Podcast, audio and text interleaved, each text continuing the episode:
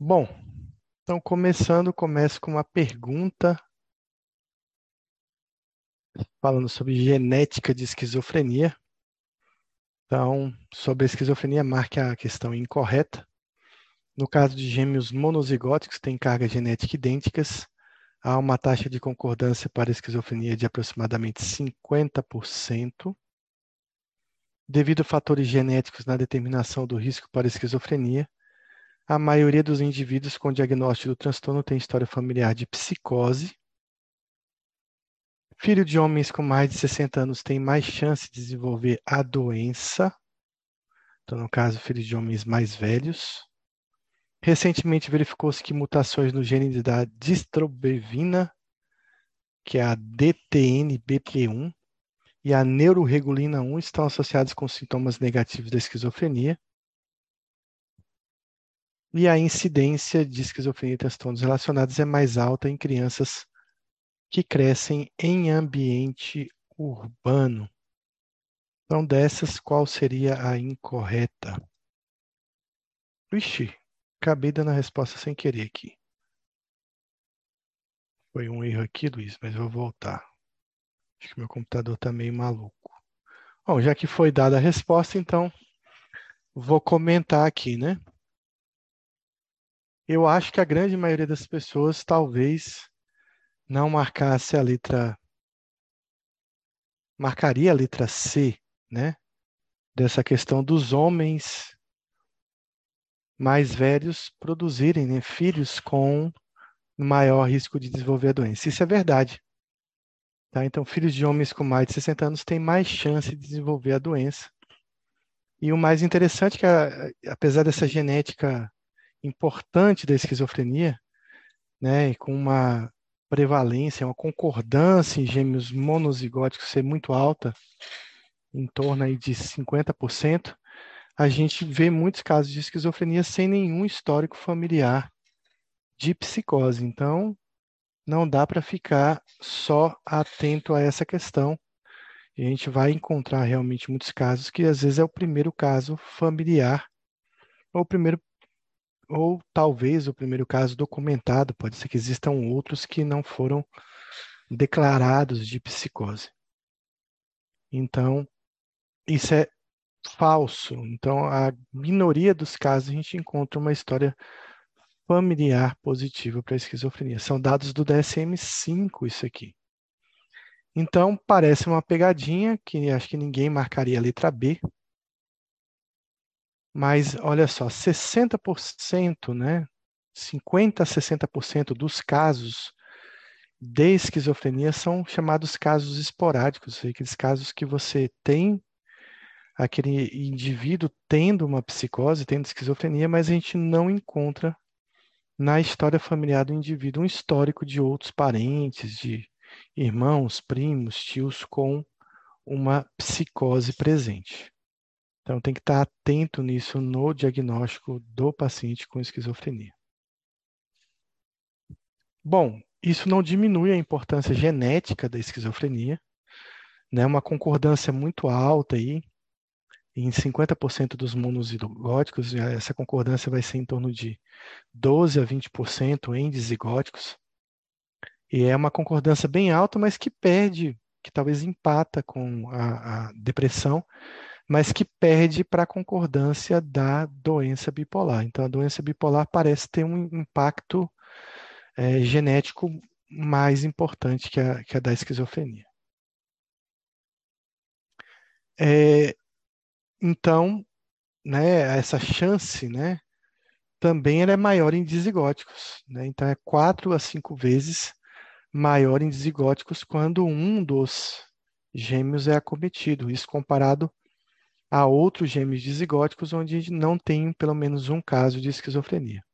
Então, mesmo né, não, não sendo é, gêmeos idênticos, a gente ainda tem uma taxa bem mais alta aqui na população.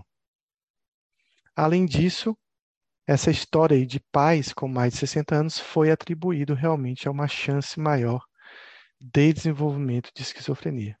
Isso tem a ver com a questão da espermatogênese, sujeita a maior dano epigenético e talvez um fator até mais importante do que mães mais velhas tendo essa questão do, de um filho mais, mais tardiamente, né?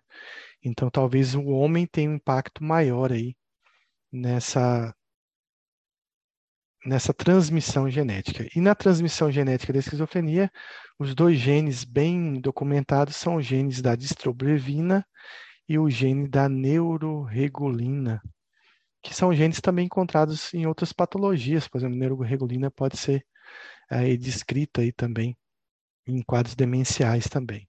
E isso tem a ver com sintomas negativos. A gente lembra que demência, né, demência precoce, é um dos nomes da esquizofrenia. Então, talvez esteja aí uma questão da amiloidose sendo um fator influente aí também no desencadeamento de uma demência precoce na esquizofrenia. E claro, o ambiente urbano ele predispõe aí em duas a quatro vezes mais chance de desenvolvimento de psicose do que no ambiente rural talvez relacionados a toxinas, estressores, enfim, são fatores relacionados. Então, a questão do poluente, a questão da cultura, a questão do estresse e também, não só isso, mas também o maior risco de doenças virais, principalmente doenças infecto-contagiosas, que podem contribuir aí para mudanças genéticas e desenvolvimento da esquizofrenia. Na depressão, o contrário, na depressão a gente vai encontrar mais casos na zona rural do que na zona urbana, mas isso também é, é, um, é um dado que vem do Kaplan, mas que a gente pode questionar aí com dados epidemiológicos mais recentes. Então, é uma, uma dúvida. Bom, temos mais uma pergunta aqui. Então, sobre a esquizofrenia, marque a incorreta. Sabe-se que indivíduos com esquizofrenia têm maior propensão para apresentar artrite reumatoide? O início da esquizofrenia mostra-se variável, com 90% apresentando início insidioso e período prodrômico mais extenso. Doenças autoimunes são fre mais frequentes em pacientes com esquizofrenia, tais como doenças da tireoide, diabetes e doença celíaca. E as hipóteses explicativas sugerem que a maconha possa precipitar psicose em indivíduos predisposto, funcionando aí como um fator desencadeante da esquizofrenia, e os homens têm pior prognóstico que as mulheres. Marque a alternativa incorreta.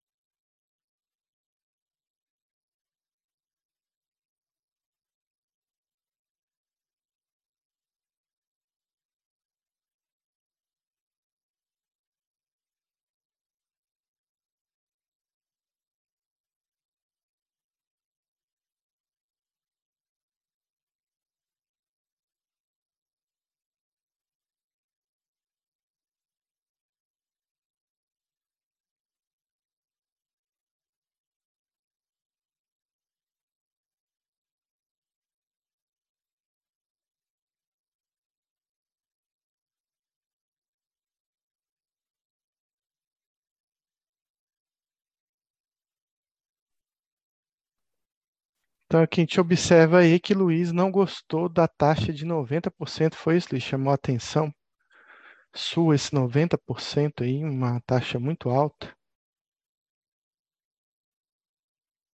Será que na letra A, artrite reumatoide, não?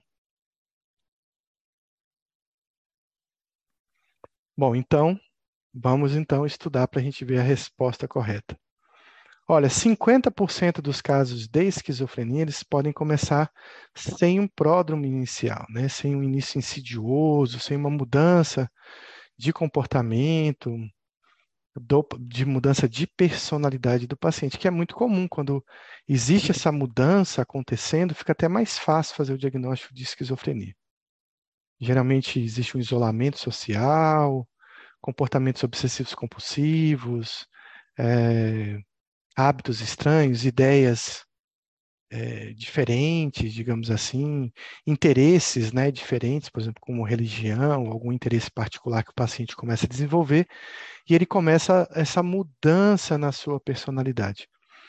Mas 50% dos pacientes que desenvolvem um surto psicótico, um surto de esquizofrenia, eles vão apresentar esse quadro de forma aguda, né? E provavelmente esses pacientes que têm um início agudo, eles têm um melhor prognóstico do que aqueles que têm aquela forma insidiosa, principalmente aquelas formas que são antecedidas com personalidades mais típicas, né? Com personalidades mais como esquizoide, esquizotípica, paranoide, esses pacientes acabam tendo um curso da doença mais grave e um quadro mais grave é, é, de menor controle ao longo do tempo. Então, o início agudo, ele favorece, então, esse prognóstico melhor. E 50%, lógico, vão ter esse início de forma insidiosa, insidiosa aonde sim o prognóstico vai estar mais comprometido. Né? Essa é a, é a, cara da esquizofrenia, né? a doença mais típica, a forma mais típica de apresentação da esquizofrenia, e essa forma mais típica, típica acaba tendo esse prognóstico é, pior. Esquizofrênicos, eles também têm mais risco de desenvolvimento de doenças, de outras doenças genéticas. Né? Então, aí, uma das doenças que você pode ter, além da artrite reumatoide, você tem é, pacientes que têm mais chance de desenvolvimento de doenças da tireoide, de diabetes, de doença celíaca também, e a artrite reumatoide que caiu naquela questão.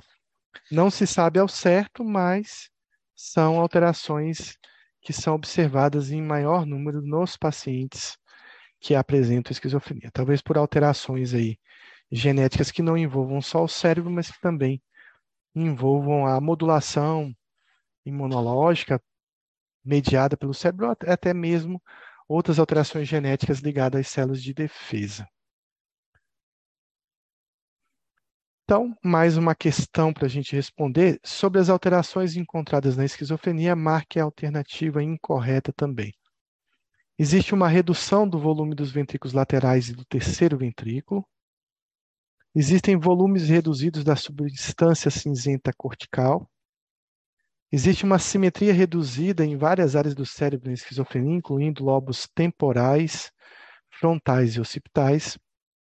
E existe uma diminuição do sistema límbico, do tamanho da região, incluindo a amígdala, o hipocampo e o giro parahipocampal. E esses pacientes podem exibir movimentos bizarros, né, ou movimentos estereotipados, ou até sintomas extrapiramidais, mesmo na ausência de transtornos do movimento induzido por medicamentos. Então, por exemplo, o paciente pode apresentar discinesia tardia sem ter tido contato com o antipsicótico.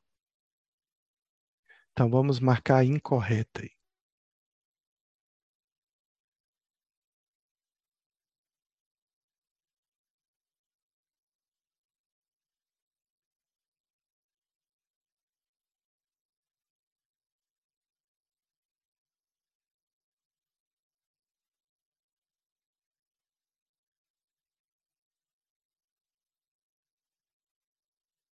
Essa é uma questão difícil, né? Mas é uma questão que eles gostam muito de perguntar em provas de concurso, principalmente em provas da BP. Justamente porque são um conjunto de informações muito específicas, muito difíceis da gente decorar, né? Muito difíceis da gente ver. Ah, é o sistema límbico, é a amígdala, é o hipocampo, enfim. Bom, a, o que a gente tem que gravar e talvez nos ajude para responder essa questão, é do processo demencial da esquizofrenia. Né? Então, a esquizofrenia é uma doença do neurodesenvolvimento. Ela tem a ver com a formação do cérebro e a formação das vias né, cerebrais. E ela é uma doença também neurodegenerativa, uma doença em que existe um quadro de perda cognitiva, de funções cerebrais, mas não só isso, é uma doença de lesão cerebral. Então, é uma doença que lesa o cérebro e que demonstra em imagens essa lesão cerebral muito parecido com lesões demenciais, né? lesões é, encontradas em outras demências, a exemplo, a demência de Alzheimer. Então, aqui a gente vai ter, vai ter de forma geral, assim, de forma grosseira falando, é uma redução do volume cerebral. E aí, se eu tenho uma redução do volume cerebral, eu vou ter uma expansão dos, dos, das áreas cerebrais onde existem mais líquido, existe mais líquor, né? Digamos assim. Então, é, é, eu vou ter uma redução da massa encefálica e aumento dessas áreas. Então, o que a gente vai encontrar na esquizofrenia é um aumento do volume dos ventrículos laterais e do terceiro ventrículo, e não uma redução desses ventrículos. Seria a única, o único dado que a gente poderia utilizar para responder essa questão, porque o restante é muito específico. Mas a gente comentou, por exemplo, da questão dos pacientes com esquizofrenia apresentarem sintomas extrapiramidais ou outros tipos de sintomas é, estereotipados, né? Mesmo antes do primeiro surto psicótico. E eu citei um exemplo de um paciente meu que ele abriu, na verdade, o quadro psicótico, é, um pouco antes de abrir o quadro psicótico, ele abriu a doença com um nistagmo lateral. Ele começou esse nistagmo e semanas depois ele abriu um quadro psicótico. O mais interessante é que ele manteve esse nistagmo é, durante o curso da doença, né? Então, a letra E também a gente ficaria mais fácil de não marcar. Também o, a letra B, o volume reduzido de substância cinzenta, fala a favor desse processo demencial e de perda né, de córtex, mas também perda de substância cinzenta. A letra C e a D fica bem difícil da gente realmente lembrar quais são as alterações. Bom, para isso, para responder essa questão, a gente vê aí, aí eu vou falar sobre a simetria, Luiz, é porque são descrições né, de imagens que você encontra mais é, alterações no paciente com esquizofrenia, mas não são típicas, nem são patognomônicas da doença. Então, a gente vê um paciente aqui provavelmente com anos de esquizofrenia e um paciente saudável. Então, o que a gente observa é que esse paciente aqui ele tem uma, uma tomografia que é muito parecida com um paciente, talvez, de uma idade avançada ou de um processo demencial. Olha o tamanho aqui dos ventrículos laterais, né? não dá para ver aqui uma dilatação importante do terceiro ventrículo, mas dos ventrículos laterais é bem nítido né? em relação ao controle essa alteração. Isso tem a ver com essa perda de massa encefálica de substância cinzenta, mas de substância branca, mas também de substância cinzenta. Então, esse é um paciente aqui que provavelmente ele deve ter tido já está tendo bastante perda cognitiva, é um paciente com bastante desorganização e provavelmente um paciente com bastante sintomas negativos também. Então, aqui, essa tomografia vai ficar para a gente nítida quando a gente for ver uma questão parecida com essa. Então, a gente vê um alargamento, né, uma dilatação desses ventrículos, tanto dos laterais quanto do terceiro ventrículo. E olha que interessante, essa dilatação pode chegar a um aumento de 40% dos volumes iniciais, e, e, muitos pacientes já apresentam essas, esse alargamento, essa dilatação, já no primeiro episódio da doença. É claro que a gente vai ver isso com mais frequência no avançar da doença e também com o tipo de esquizofrenia que a gente vai ter. Né? Então, quando eu for falar sobre tratamento, por exemplo, eu vou falar bastante aí sobre a questão da, de ter uma diferença em refratariedade quando o paciente ele apresenta uma esquizofrenia paranoide e uma esquizofrenia befrênica, que a desorganização do comportamento ela é um indício muito forte de um paciente que pode ser refratário, que pode ser resistente. Então, se eu ficar pensando nos delírios, nas alucinações como um fator de risco para resistência ao tratamento, eu não vou encontrar isso. Mas na desorganização, sim. E a desorganização ele tem mais a ver com fatores genéticos e também com essa questão da neurodegeneração. Então, parece que esses pacientes eles já vêm apresentando aí alterações cerebrais muito antes de fazerem ou repetirem surtos que provocam essa lesão cerebral. A gente tem então um, uma redução global né, do volume do córtex cerebral, que vai afetar principalmente a questão da cognição, da fala, da comunicação, é, tal, também do afeto, né, mas principalmente do, do planejamento executivo.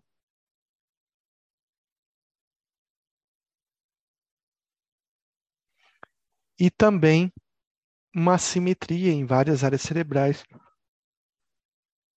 incluindo lobo temporal, frontal e occipital. Luiz pergunta se, se essas alterações mais nítidas ou grosseiras da esquizofrenia, ou mais neurodegenerativas, elas estão conectadas com os sintomas negativos, sim. Tá aqui não, Felipe. Quanto mais lesão cerebral, mais sintomas negativos você vai encontrar nesse paciente. Também existe uma assimetria, né? Questão de perda também de substância branca. Isso é mais comum em pacientes crônicos. Isso vai gerar alterações cognitivas importantes. Mas não só isso, a gente lembrar nas demências subcorticais, que são as demências que mais perdem substância branca, que a gente vai encontrar nesses pacientes mais apatia, mais abulia, mais sintomas anedônicos ou depressivos, né? E também mais sintomas extrapiramidais talvez o paciente com maior risco de parkinsonismo, né, de sintomas parkinsonianos. Então, essa simetria da substância branca também é encontrada, e parece que essa questão da perda né, neuronal, tanto na, no córtex quanto na substância branca, ela está bastante relacionada ao glutamato. Então, aí volta o glutamato ser uma coisa importante. Glutamato é um neurotransmissor excitatório, mas extremamente neurotóxico né? Então ele causa excitação, ele causa liberação de dopamina, de liberação de noradrenalina também. Então ele causa uma excitação cerebral, mas ele também provoca lesão. E esses pacientes que, que têm mais surtos, eles vão ter mais momentos de liberação de glutamato. E esse glutamato vai estar tá lesando o cérebro, vai estar tá provocando morte celular. E aí volta de novo uma coisa que eu vou comentar lá na questão do tratamento, que é a questão dos pacientes resistentes eles serem menos respondedores a bloqueio D2. Né? Então, o que a gente tem na esquizofrenia? Aquele paciente que responde a loperidol, responde a risperidona, e ele fica bem com esses medicamentos. Mas a gente vai ver o paciente que tem uma menor resposta né, ao tratamento. Né? Então, uma refratariedade, uma resistência, um paciente que não responde ao uso de aloperidol e risperidona. E olha que interessante, que eu também vou comentar na, na parte de tratamento, é que 30% dos pacientes, é um número bem importante, 30% dos pacientes, eles já vão ser resistentes desde o primeiro surto psicótico. Ou seja, não é que a doença vai criando uma resistência. O paciente surge, a doença surge já com resistência. E ele não vai responder bem a esse tipo de medicação que bloqueia a dopamina. Mas eles vão ser mais respondedores a medicamentos que têm uma atuação glutamatérgica maior. Eu Estou quase falando aqui que nós temos uma esquizofrenia dopaminérgica e uma esquizofrenia glutamatérgica, digamos assim. Enquanto a dopaminérgica ele é mais respondedor aos medicamentos convencionais ou típicos que bloqueiam D2, e a doença mais glutamatérgica vai ser mais resistente a esse tipo de tratamento convencional. E aí vai responder a remédios específicos. No caso, eu estou falando de poucos remédios específicos, e basicamente a clozapina. Então, uma grande parcela dos pacientes com esquizofrenia só vão ser respondedores à clozapina. E ainda nós vamos ter uma taxa aí desses pacientes resistentes, aonde a gente vai ter em torno de 10% pacientes super resistentes, que nem respondem nem à clozapina, que talvez respondam há uma combinação de antipsicóticos, mas não só isso, mas combinação de antipsicóticos com outros medicamentos. A gente tem o lítio, o valproato, lamotrigina, por exemplo, como exemplo, mas que podem também responder a medicações glutamatérgicas, como a memantina, por exemplo, que vem sendo bastante pesquisada na esquizofrenia. Ah, desculpa, tem assimetria, Luiz. Essa foi sua pergunta. São assimetrias que você tem em, em regiões cerebrais, tá? Então, olha aí o glutamato sendo importante. O que a gente vê no paciente com esquizofrenia é uma hipoativação frontal, aquela redução de dopamina no sistema mesocortical e que vai ser responsável por muitos sintomas comportamentais, principalmente relacionados a afeto, agressividade e aos sintomas negativos da esquizofrenia. Então, esse hipofrontalismo né, também vai ser encontrado em muitos pacientes com esquizofrenia. Também a gente vê alterações importantes nos gânglios da base, cerebelo, aí gerando os movimentos que a gente falou, adventícios que existem na esquizofrenia. Então, respondendo aquela questão, né, então acertou quem marcou a letra B. Realmente não é 90% que apresenta início insidioso, apenas 50% apresenta esse início insidioso. Então vamos para um caso clínico. Então, paciente com 44 anos relata que há seis meses ele tem certeza. Então é importante num texto de, de de prova essa certeza, né? Porque certeza é um juízo de valor. Ele não tem dúvidas sobre isso, então ele tem certeza. Quando alguém tem certeza sobre algo, ou ele está certo mesmo, e se esse algo não está acontecendo, ele pode estar equivocado, ele pode estar delirando, né? Pode ter um delírio. Então ele tem certeza que os vizinhos estão falando dele. E os vizinhos questionam sobre a sexualidade dele. Apesar disto, dessa certeza absoluta, ele nunca ouviu ninguém falar sobre o fato. Então, ele tem uma certeza de que isso está acontecendo, apesar de nunca ter ouvido. Né? Então, provavelmente, ele está interpretando essa situação. Ele está interpretando como os vizinhos agem, como eles conversam de longe, como eles olham, então, existe uma interpretação desse ambiente muito mais do que uma escuta dessa fala, dessa, dessa difamação que ele julga estar passando. O mesmo se baseia na forma como as pessoas se comportam diante dele, como se afastaram e riem na rua quando ele passa. Então, de novo, ele está interpretando o ambiente. Ele tem convicção de que algo está muito errado e não sabe explicar por que as pessoas começaram a tratá-lo de forma diferente. Então, isso não acontecia. Então, houve uma mudança no comportamento das pessoas em relação a ele. Talvez uma mudança que nem esteja acontecendo, mas que ele interpreta dessa forma. E eles têm certeza de que está acontecendo alguma coisa errada. Ele não apresenta sintomas depressivos nem quadros de euforia. O afeto dele é plano. Realizou exames de rotina sem nenhuma alteração. Sua tomografia de crânio é normal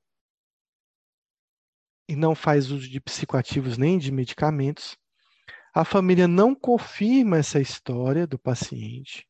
Relata que ele continua trabalhando normalmente em sua oficina, apesar dessa desconfiança que ele tem de todo mundo.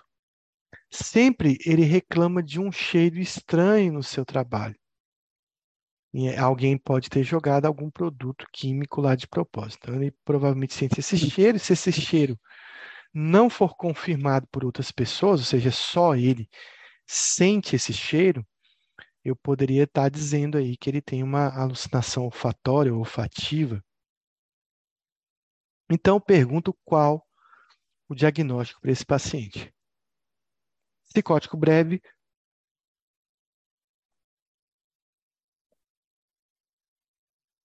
esquizofreniforme, esquizofrenia, transtorno esquizoafetivo ou transtorno delirante.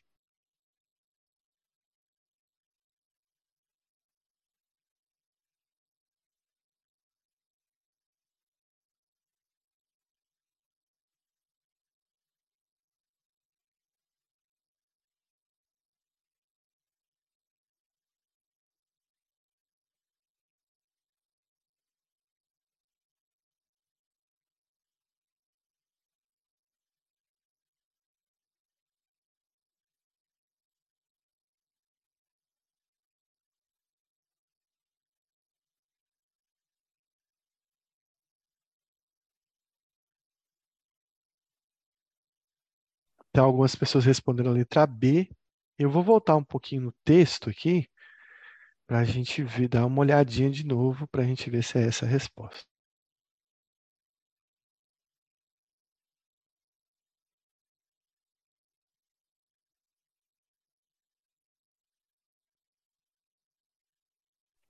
Então, o que chama a atenção é que ele está seis meses, né?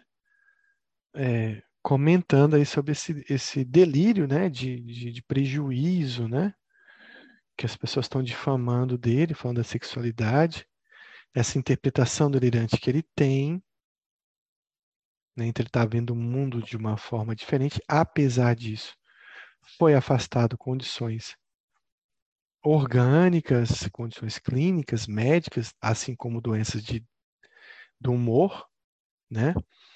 Ele é um paciente que ele continua trabalhando, ele tem alucinações olfatórias num curso de evolução de mais ou menos seis meses.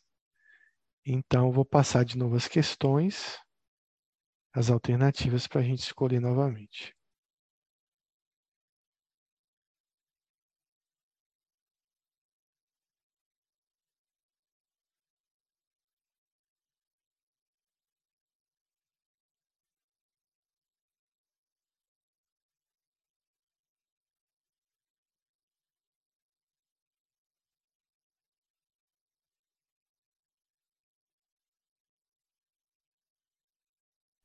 Luiz, você só não é eclético na música, né?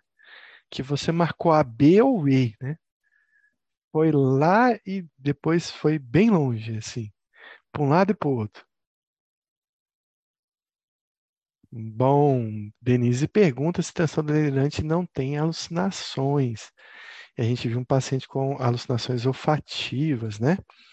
Então, eu não sei se vai ter a resposta aqui, provavelmente não, porque a gente vai analisar esse quadro, então que chama atenção, a gente vai falar de números, o que chama atenção nesse quadro é, primeiro, é a idade que começou essa doença. Primeiro é um, um sujeito do sexo masculino, que ele tem um delírio, assim, bem típico, né, de esquizofrenia paranoide, assim. Ele parece um pouco esquizofrenia paranoide. Por que que ele parece? Porque, tipo, é um cara que que ele tem um delírio, mas ele parece que continua levando a vida dele, continua trabalhando, né? Ele não perdeu muita funcionalidade dele. Então, esse é um aspecto que chama atenção. Mas ele está tendo um quadro bem tardio para uma esquizofrenia paranoide, principalmente por ser do sexo masculino. Então, ele já fugiu um pouco da epidemiologia da, da esquizofrenia, das psicoses, que são doenças mais precoces. É, se ele fosse mulher, né? Se fosse uma mulher, aí a gente estaria, não conseguiria analisar muito bem essa idade, porque a gente sabe que 10% das mulheres têm uma esquizofrenia de início mais tardio. Voltando para os números, então a gente tem um paciente com doença há seis meses. Então a gente já afastou o psicótico breve, mas a gente está no esquizofreniforme, está na esquizofrenia ainda. Mas o que é interessante é que ele fala de um paciente que está doente há seis meses, mas ele não fala que o quadro se resolveu. Ele não se resolveu em seis meses, né? Parece que a doença está ativa. Ele está vindo aqui na consulta, estão contando a história para a gente, e não houve uma resolução. O que eu tenho que ter no esquizofreniforme é, primeira coisa, são sintomas típicos de esquizofrenia, lá os critérios os cinco critérios, né? Delírio, alucinações, atrações, é, desorganização do comportamento, da, da, do pensamento, né? Os sintomas negativos do paciente, mas ele não fala de uma resolução. Então, eu não posso falar de esquizofreniforme porque a coisa não se resolveu sem deixar sintomas residuais, porque se deixar sintomas residuais, após seis meses eu posso fazer o diagnóstico de esquizofrenia. Bom, ele tem um delírio. É, o que chama atenção no delírio dele é a primeira coisa é que é um delírio, primeiro monotemático. Ele tem um tema só. O tema é estão me difamando, estão falando mal de mim. É um tema relacionado a prejuízo, né? Então, a difamação. Então, a, uma das coisas que chama atenção é um, um único tema que envolve esse paciente. Uma outra coisa que chama atenção nesse delírio é que é um tema possível. Ele não é um tema impossível, né? Tipo, ele não falou ali que ele na oficina está construindo um jato para ir na Lua, né? uma coisa mais bizarra, mais fantástica. Ser difamado, ser mal falado pelas pessoas, é uma coisa dentro do contexto de vida de qualquer indivíduo possível. Então, eu tenho já duas características desse delírio: ser monotemático, e a outra característica fundamental desse delírio é ser um delírio estruturado, ou seja, um delírio sistematizado.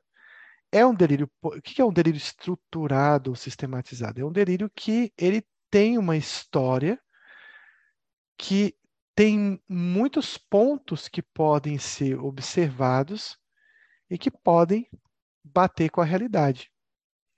Talvez o que, o que não é, esteja tão relacionado, tão evidente para a gente, é a questão de quanto ele tem de convicção nessa ideia, então a falta de dúvida, né? e as explicações, as motivações que ele dá para que essa, esse juízo esteja com, realmente acontecendo. Mas provavelmente, se ele viajasse para outro estado, visitar alguns parentes, e ele contasse a história de que lá na rua dele, as pessoas, quando ele passam, ficam rindo, dizendo que de repente, sei lá, a sexualidade dele é, ele não é heterossexual, alguma coisa assim. Muitas pessoas lá parentes dele distantes que não estão nesse contexto de, de vida dele acreditariam. Então, um delírio sistematizado e estruturado é aquele delírio que pode, inclusive, convencer terceiros.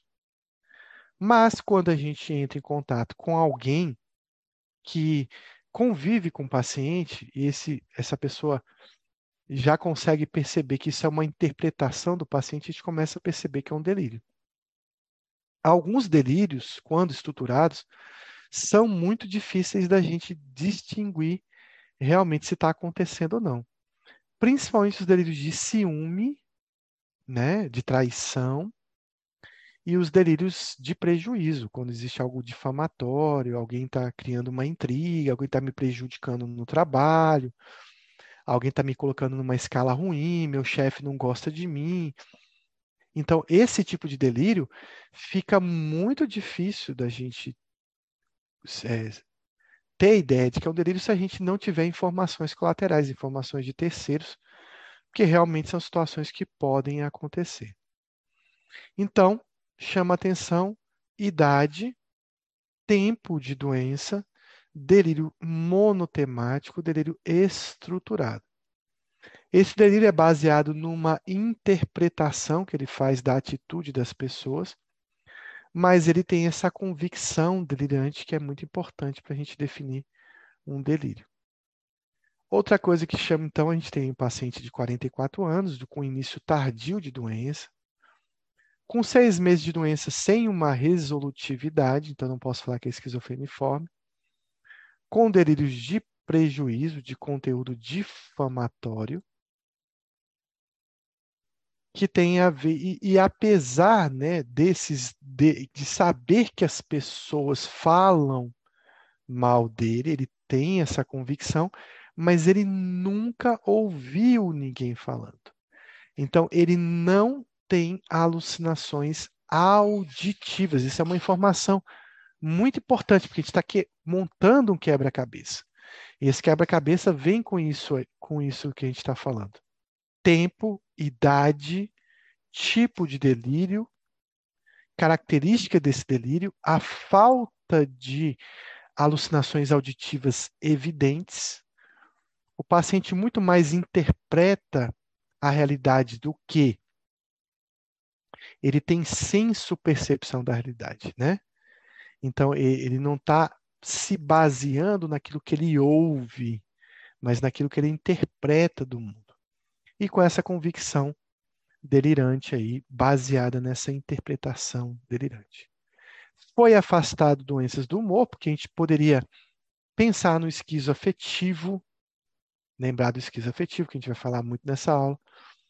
É, ele não está depressivo, ele também não é um paciente bipolar, provavelmente. Foi afastado uma condição médica e também foi afastado que ele, acho que não fala aqui, é, não usa psicoativos, então não é uso de substância. Bom, a, é, a gente tem informações colaterais dos, dos familiares dizendo, olha, isso não está acontecendo, só ele está vendo isso, tá? só ele está interpretando isso. Então a família confirma de que é um delírio e ele tem pouco prejuízo funcional. Por que pouco prejuízo funcional? Porque a família relata, ele continua trabalhando, ele está lá na oficina dele, está atendendo, consertando os carros, ele está mais desconfiado das pessoas, mas ele continua mantendo sua funcionalidade. Então, de novo, eu volto a montar esse quebra-cabeça. Idade tardia, delírio estruturado, sistematizado, monotemático, sem alucinações auditivas e com menos prejuízo funcional. Então, se eu encontrasse esse indivíduo em outro ambiente e a gente não tocasse no assunto da rua dele, provavelmente ele me daria a impressão de ter um exame do estado mental normal sem alterações. E um paciente que está tendo alucinações olfatórias ou olfativas. Então, ele não tem alucinações auditivas, mas ele tem alucinações de outra modalidade. Diante desse quebra-cabeça, a gente está diante de um quadro de transtorno delirante ou transtorno delirante persistente, como era o nome antigo, ou um nome mais antigo ainda chamado de paranoia. Esse é o diagnóstico F22 lá do CID-10. Então, a gente precisa saber o que é um transtorno delirante e o que, que ele se diferencia dos outros transtornos psicóticos. Fazendo uma tradução bem grosseira também, eu poderia dizer que o transtorno delirante persistente, ou transtorno delirante, ele é uma forma, talvez um subtipo de esquizofrenia mais leve, com menos comprometimento, mais tardio do que, e menos grave que a esquizofrenia e que não cursa com, com alucinações auditivas, é o que a gente vai ver aqui agora. Mas a gente precisa relembrar as psicoses primárias, porque o transtorno delirante é uma psicose primária. Então, vocês se lembram quem são as psicoses primárias? Então, lá no espectro do DSM-5, eu tenho que pensar em esquizofrenia, no transtorno delirante, no transtorno psicótico breve, no esquizofreniforme, no esquizoafetivo. São esses os cinco tipos de psicose primária. O que a gente vê no transtorno delirante, para a gente é, gravar assim para questão de prova, é que uma característica dela é que ela é pobre em alucinações, mas olha, essa última parte foi muito importante eu colocar, alucinações auditivas. Então, por que que as alucinações auditivas chamam tanta atenção para diferenciar delirante de esquizofrenia, porque ela é muito parecida com a esquizofrenia paranoide.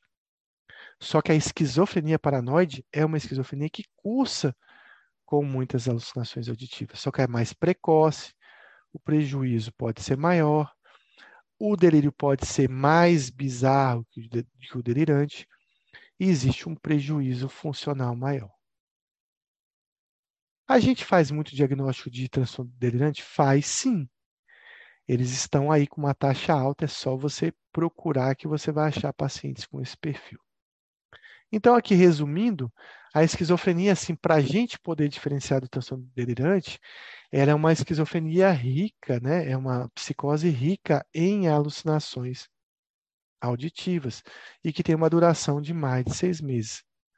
O transtorno delirante, ele é pobre em alucinações auditivas, mas não é só isso que diferencia. O psicótico breve até 30 dias, o esquizofreniforme de 30 dias 6 meses. Por isso que eu não poderia ter dado diagnóstico de esquizofreniforme, porque não fala numa resolutividade dos sintomas em seis meses. E o esquizoafetivo a gente vai diferenciar pelas ricas alterações do humor que esse paciente vai ter. Então, só as alucinações diferenciam esquizofrenia de transtorno delirante? Não, não é bem assim. Existem outras alterações importantes para esse diagnóstico. Então, tem o tempo. O tempo também é importante para diferenciar transtorno delirante. Qual é o tempo mínimo né, de doença? Então, o período mínimo de doença, segundo o DSM-5, é de 30 dias. O paciente teve 30 dias com essa psicose estruturada, ele já pode ser chamado de transtorno delirante persistente. Pode ter alucinações? Então, foi, eu não respondi, Denise, acho que eu tinha perguntado antes. Será que pode ter outros tipos de alucinações que não as auditivas? E a resposta é sim, pode ter outros tipos de alucinações que não as auditivas. Mas quando são auditivas, elas não são proeminentes. Então, o DSM-5 ele não proíbe o paciente de, de vez em quando ouvir alguém falando, mas elas não são tão importantes, tão relevantes para o paciente ou para o quadro da doença. Outras alucinações de qualquer modalidade podem estar presentes e, na verdade, são bastante frequentes.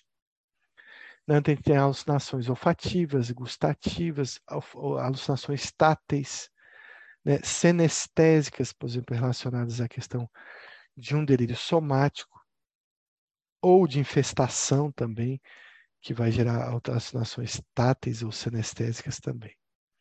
Então, ele pode ter outras modalidades de alucinações. O que mais que a gente vê de diferente? Tem o comprometimento. Então, olha só que interessante que o DSM coloca aqui, né? A questão do comprometimento ou do prejuízo né, funcional que esses pacientes vão ter. Então, ele, coloca da seguinte forma: exceto pelo impacto dos delírios ou dos seus desdobramentos, o funcionamento não está acentuadamente prejudicado. Então, não existe perda cognitiva, não existe grande comportamento desorganizado. O paciente consegue manter uma funcionalidade em questões sociais, acadêmicas e também em questões profissionais. Então, esse paciente ele não se desorganiza tanto, o comportamento não é claramente bizarro ou esquisito. Se ele tiver um comportamento mais bizarro ou esquisito, eu posso estar até dando o diagnóstico de esquizofrenia. Então, o funcionamento não está acentuadamente prejudicado e o paciente não é bizarro ou esquisito em seu comportamento ou sua personalidade. Bom, então a história do metrô, né, que eu sempre conto para diferenciar, por exemplo, hipomania de mania, né? Então, lembrando, só para a gente falar da doença bipolar, relembrar, eu falei para vocês que se vocês sentassem do lado de um paciente de hipomania e não tivesse esse olhar da psiquiatria, talvez vocês não percebessem que o paciente está em hipomania. Mas, se vocês sentassem do lado de um paciente com mania, todo o vagão saberia que esse paciente tem uma normalidade. Aqui, se é, fazendo uma transferência, uma comparação com a esquizofrenia e o transtorno delirante persistente, é mais fácil que o vagão inteiro perceba que o paciente é esquizofrênico do que o paciente tenha transtorno de delirante. Ou seja, talvez ele vai iniciar uma conversa ali do meu lado e eu não vou perceber esse delírio dele e, portanto, não vou perceber a doença dele. Então, passa mais despercebido. Então, do metrô sempre chama atenção. Você quer, é, é, a Lu está lembrando aí dessa história do metrô, é muito importante isso, né? Uma desorganização do comportamento faz com que o paciente, em qualquer ambiente social, se perceba uma alteração. E quanto menos esse paciente se desorganiza, se desorganiza, mais ele se mistura socialmente sem que a gente perceba uma doença. Claro que o esquizofrênico paranoide, ele também pode estar nesse metrô e passar bem desapercebido. Bom, o que mais que a gente tem de alteração no transtorno delirante persistente? Então, tem o tipo de delírio. São vários tipos de delírio, mas tem alguns delírios que são mais comuns. Tanto no tema quanto na questão da quantidade de tema. Então, uma característica do transtorno delirante é um delírio monotemático, sempre relacionado a algum evento específico, sem que o paciente tenha muitos delírios. Outra coisa é um delírio sistematizado ou um delírio estruturado que tem um conteúdo possível, um conteúdo que pode realmente estar acontecendo e que a gente pode ter dúvida se esse paciente está passando por isso. Eu atendi um paciente recente, pessoal, que foi um paciente que ele me, é, é, jovem até, e há um tempo atrás ele começou um delírio, e aí de, só depois de muito tempo eu percebi que era um delírio, é, de uma traição que ele tinha, que a esposa dele estava realizando, ele chegou a separar, né? Então ele tinha certeza que a esposa estava tendo algum tipo de contato com dois amigos próximos. Ele acredita que, inclusive, que ela tenha tido caso com um e com outro, né? Pessoas que frequentavam a casa dele, que eram muito amigos dele. E olha, ele deu tantos indícios, né, de que realmente a gente ficava na dúvida se realmente isso não aconteceu. Por outro lado, ele tinha convicções e certezas é, que não eram, assim, não dava para ter tanta certeza com aquela explicação dele. E aí foi preciso chamar os parentes dele, foi preciso chamar a ex-esposa dele. Quando eu conheci a ex-esposa dele, pelo relato dela, o desespero né, de ter é, sido é, divorciada, separada, do afastamento que ele teve com os filhos, porque ele, ele teve uma mudança em relação a ela, mas uma mudança em relação aos filhos também. E, é, e, e aí ficou nítido, né, que muito do discurso dele era baseado nessa estrutura delirante. E com a família dele, então, falando, foi nítido esse sistema que ele criou de desconfiança, que era totalmente delirante mas era uma pessoa que trabalhava, que mantinha o seu negócio, que mantinha um certo cuidado com os filhos, que mantinha até um contato com a ex-esposa, com parentes, com amigos. E, e uma coisa interessante que, que quando nessa entrevista com ele, é, eu parei para olhar algumas outras desconfianças que ele tinha. Então, ele, tinha, ele tem um pet shop, na verdade, pequeno, e ele trabalha mais com, com banhos né, e tosas de cães, né? E nessa, nessa loja que ele faz banho e tosa, ele, ele vende alguns produtos de pet, alguns brinquedos, algumas coleiras, etc. Então eu perguntei para ele se tinha alguns clientes que ele desconfiava, clientes que ele achava que estava passando a perna dele. Então ele começou a me contar alguns relatos de cliente que ele tinha certeza que tinha é, roubado algum tipo de, de produto na loja, clientes que estavam querendo levar vantagem no preço. Então, deu para perceber que a estrutura delirante dele não estava só relacionada a essa traição. E sempre essas explicações que ele dava desses clientes que passaram a perna dele, e que ele até perdeu o cliente porque ele brigou, tomou algumas atitudes, o cliente ficou sem entender, o cliente jurava que, que não tinha feito nada de errado até com o risco dele ser processado, deu para perceber que essa estrutura ela ela estava ali monotemática na esposa, mas ele tinha alguns braços é, para o trabalho dele e também isso foi confirmado com os parentes dele, que, certos comentários que se fazia, ele também ficava bem desconfiado, querendo saber por que, que a pessoa tinha dito aquilo. Então parece que ele tinha uma estrutura paranoide, de uma personalidade paranoide, que nos últimos anos desenvolveu em um transtorno delirante. Ele não tinha alucinações, tudo era baseado numa interpretação. Então, esse tipo de paciente você precisa dessas informações colaterais desse paciente. Bom, o que mais que a gente vê? A idade de início da doença. Então, sempre, né, no transtorno delirante, a gente vai encontrar geralmente uma idade mais avançada. O transtorno delirante costuma aparecer na terceira idade. Né? Eu lembro de muitos pacientes com um transtorno delirante e que começaram lá esse seu quadro com 60 anos, 65 anos, né? Claro que quando eu tenho um paciente nessa idade, eu preciso lembrar de fazer um screening e de afastar uma possibilidade de demência, porque a demência também pode começar com um quadro psicótico. Então, rapidamente contar duas histórias de transtorno delirante persistente, é, bem típicas de pacientes, eram pacientes bem, bem mais idosos, né? Um deles era um paciente que ele trabalhava na empresa de água e esgoto aqui na Bahia, chamada Embasa, né? E que aos 60 e poucos anos ele se lembrou de um evento que aconteceu na cidade. Quando ele estava trabalhando, ele já era aposentado, afastado do trabalho já há muito tempo.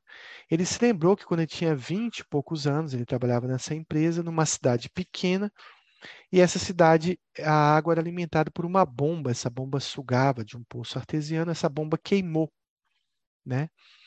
Queimou, teve que trocar realmente o motor, e essa peça demorou a chegar. Então a cidade ficou três dias sem abastecimento de água. Né?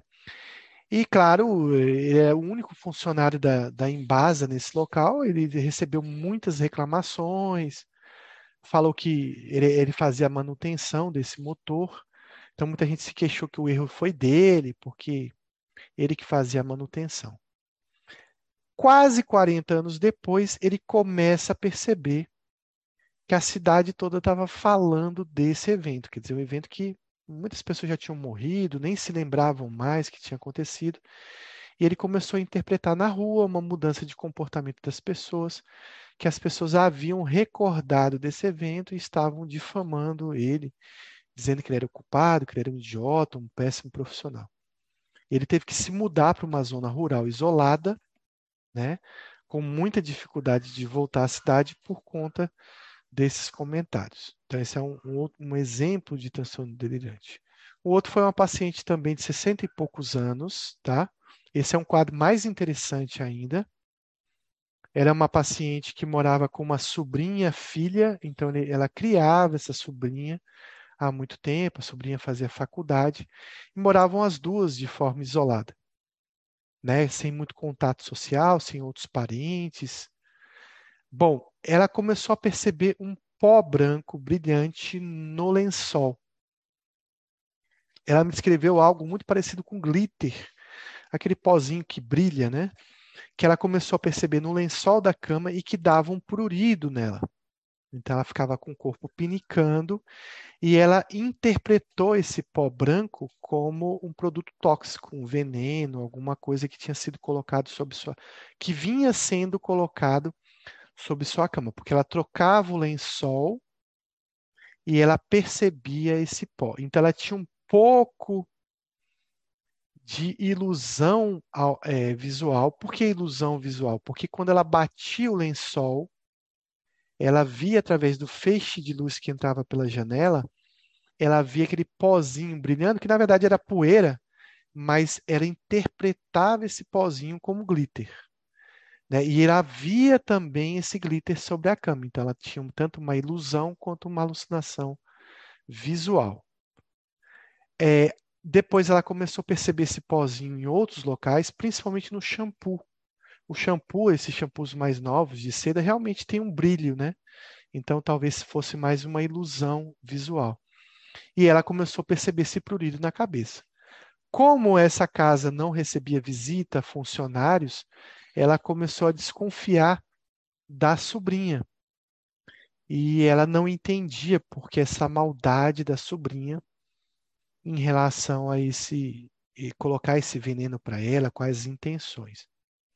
Ela tinha até uma certa, um certo insight, ela tinha uma certa dúvida sobre esse delírio. Não era um delírio totalmente arraigado, estruturado. Ela, ela colocava um pouco de será que está acontecendo mesmo?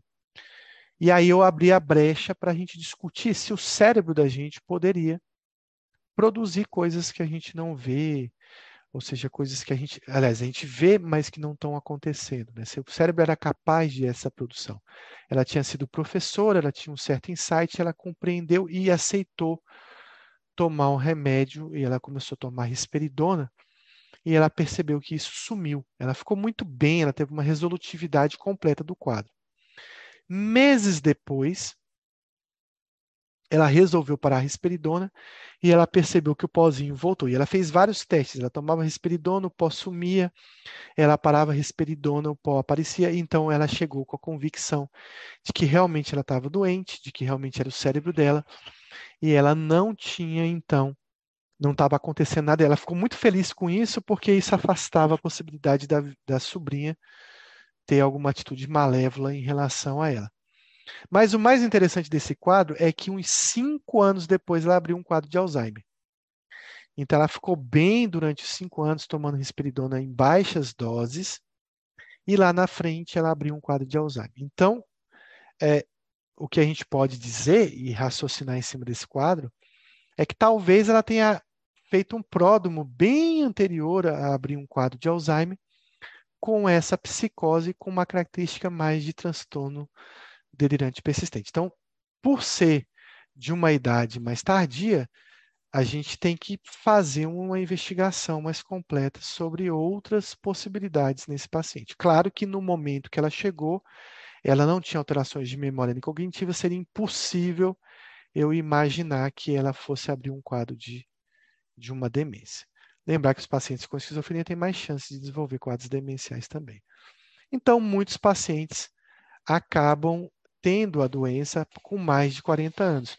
Isso é nítido nos homens, né? mas nas mulheres fica um pouco mais difícil de fazer o diagnóstico diferencial com esquizofrenia, já que a esquizofrenia pode ser mais tardio nas mulheres.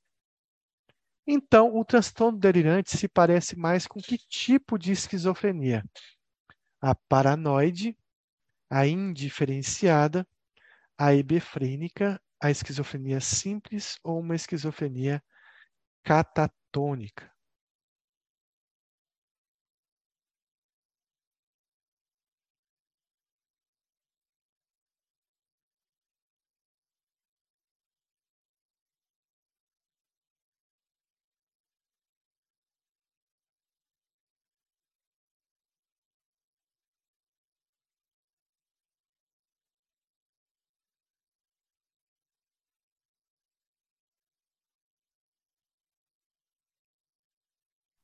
Então, a esquizofrenia mais parecida é a esquizofrenia paranoide, porque a esquizofrenia é mais organizada, que mais tem delírios sistematizados, que menos tem sintomas negativos, que menos tem desorganização do pensamento, do comportamento, que tem menos prejuízo funcional.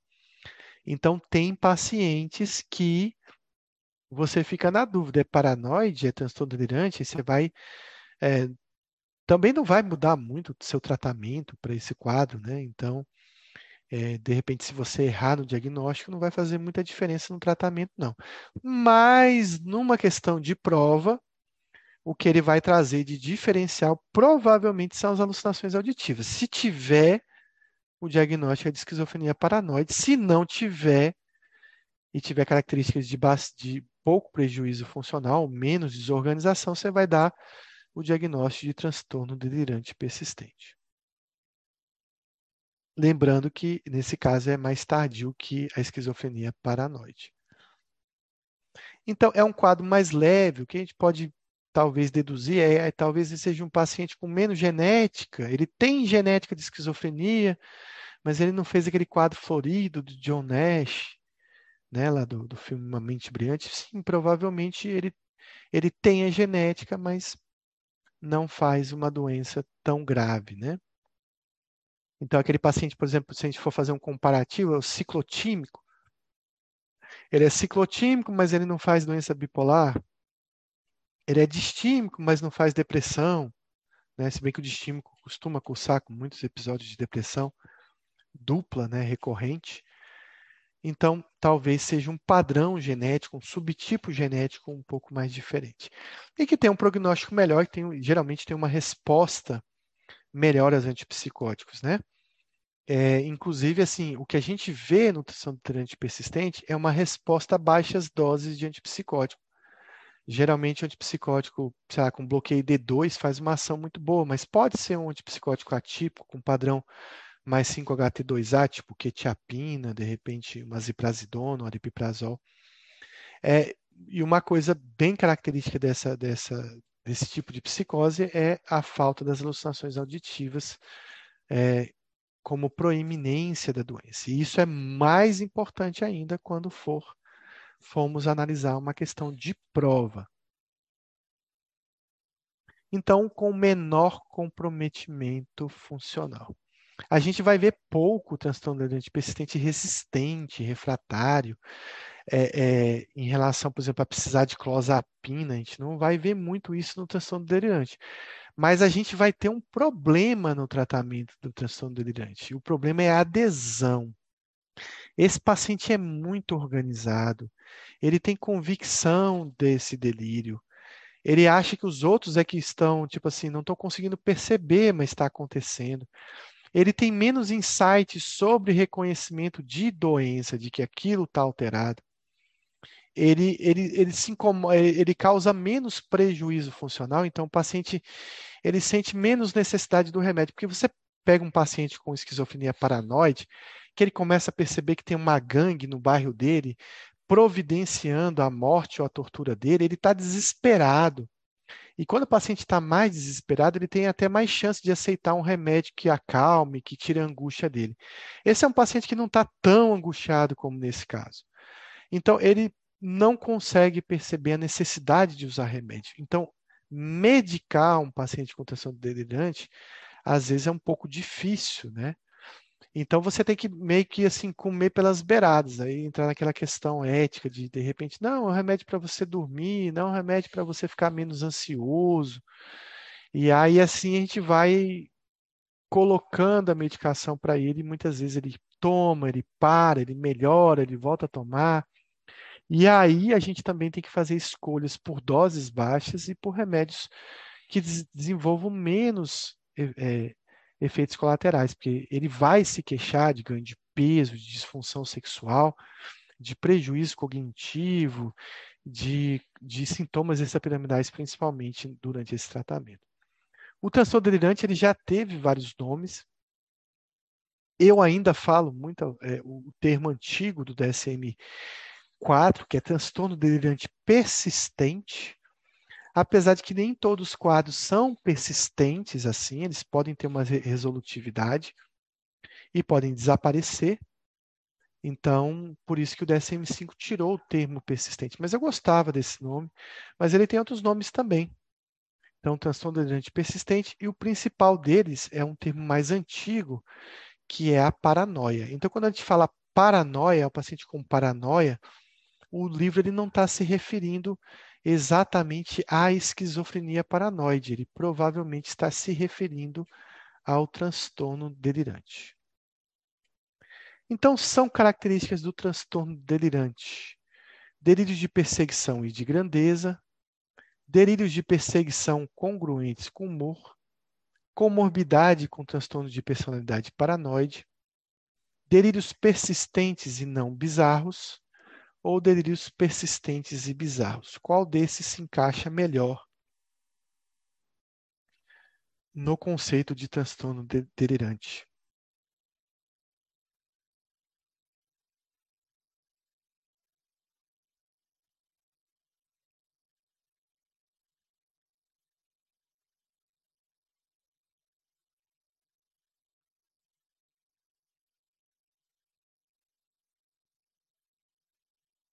Então, o que se encaixa melhor é a questão do delírio é, persistente, né? O estruturado e não bizarro seria a característica principal. Mas ele pode ter delírio de grandeza, de perseguição também, não tem alteração do humor, né? E ele não, Ele pode ter comorbidades assim com transtorno de personalidades, paranoide, esquizoide também. Mas não é tão típico quanto a esquizofrenia. Sobre os critérios diagnósticos do transtorno delirante, marca a alternativa incorreta. A presença de um delírio que dura um mês ou mais. Alucinações, quando presentes, não são proeminentes e têm relação com o tema do delírio o comportamento é claramente bizarro ou esquisito, pode haver sintomas de mania e depressão em períodos curtos, ou não pode ser induzido por medicamento. Então, qual desse é falsa?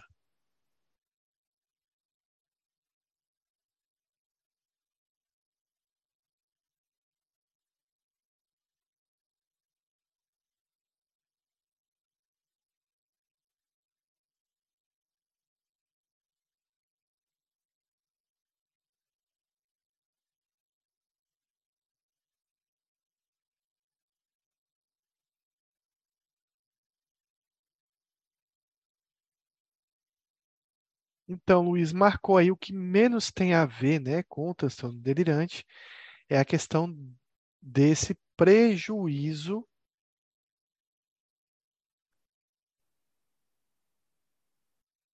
desse prejuízo no comportamento. Então, o comportamento ele não é bizarro esquisito, né? Então, existe um delírio que dura 30 dias ou mais. As alucinações, principalmente as auditivas, elas não são presentes, ou se estão presentes, não são proeminentes, mas de outras modalidades são bem aceitas.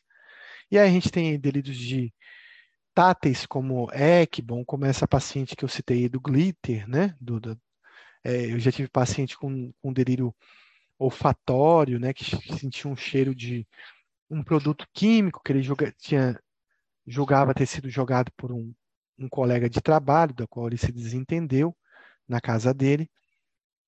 É, lembrar que alucinações olfatórias e gustativas, você tem que fazer uma busca ativa de um, um, algum transtorno orgânico, né, um tumor cerebral, por exemplo, uma infecção cerebral, mas é, é válido em todos esses pacientes você fazer uma investigação com tomografia. Assim como qualquer psicose, o paciente ele pode ter sintomas de humor, desde que sejam períodos bem isolados e curtos, isso também pode acontecer na esquizofrenia, e, claro, esse quadro não pode ser induzido por um medicamento ou não pode ser induzido por uma substância, senão te daria o diagnóstico de transtorno psicótico induzido por substância ou transtorno psicótico devido a uma condição médica. Medicamentos que podem dar isso, aí, corticoide pode dar isso, e substâncias psicoativas que podem dar isso, álcool, maconha, cocaína podem trazer esse quadro. Então, olha aqui que o DSM traz aí bonitinho, né? Então, a gente tem um mês como critério A. Lembrar aí o critério B, ele é muito importante, porque ele está dizendo o seguinte, olha, se você disse que é transtorno delirante, você está tá exatamente dizendo que não é esquizofrenia. Então, os critérios para esquizofrenia não foram atendidos. Ele lembra muito bem a questão das alucinações serem é, importantes para esse dado, né? E principalmente ele faz um lá na frente ele faz uma atribuição maior às alucinações auditivas, que são sintomas de primeira ordem de Kurt Schneider, são clássicos da esquizofrenia. É, exceto pelo impacto desses delírios, o comportamento não é bizarro, não é desorganizado, então esse paciente ele preserva muito o funcionamento social, ocupacional os episódios de humor eles podem ocorrer, então aqui é, mostrando que humor pode estar presente nas psicoses e eles não são a causa, o que ele está dizendo é, olha, essa psicose ela não é secundária ao humor, ela acontece sem alterações de humor, o humor não é um fator prevalente nessa doença. E também, então é primário e também isso não está acontecendo por uso de uma substância ou também em decorrência de um outro transtorno mental ou de uma condição médica. Então, isso consiste na convicção delirante de uma pessoa que acredita que outra pessoa geralmente. Ah, isso aqui, ah, isso aqui é uma pergunta, então vamos lá. que também pode ser ou da esquizofrenia ou do transtorno delirante. Então, ó, consiste na convicção delirante de que uma pessoa acredita que outra pessoa, que geralmente é de uma classe, de um nível social mais elevado, está secretamente apaixonado por ela. Então, do que se trata isso? O que, que é isso que ele está dizendo aqui? Eu tenho uma pessoa que ele tem uma convicção de que uma outra pessoa está apaixonada por ele. Então, Denise já respondeu, mas a gente vai abrir as alternativas. É uma síndrome de Ekbom, é uma síndrome de Clerambault, é uma síndrome de Cotard, é uma síndrome de Kalbaum ou a síndrome de Hecker.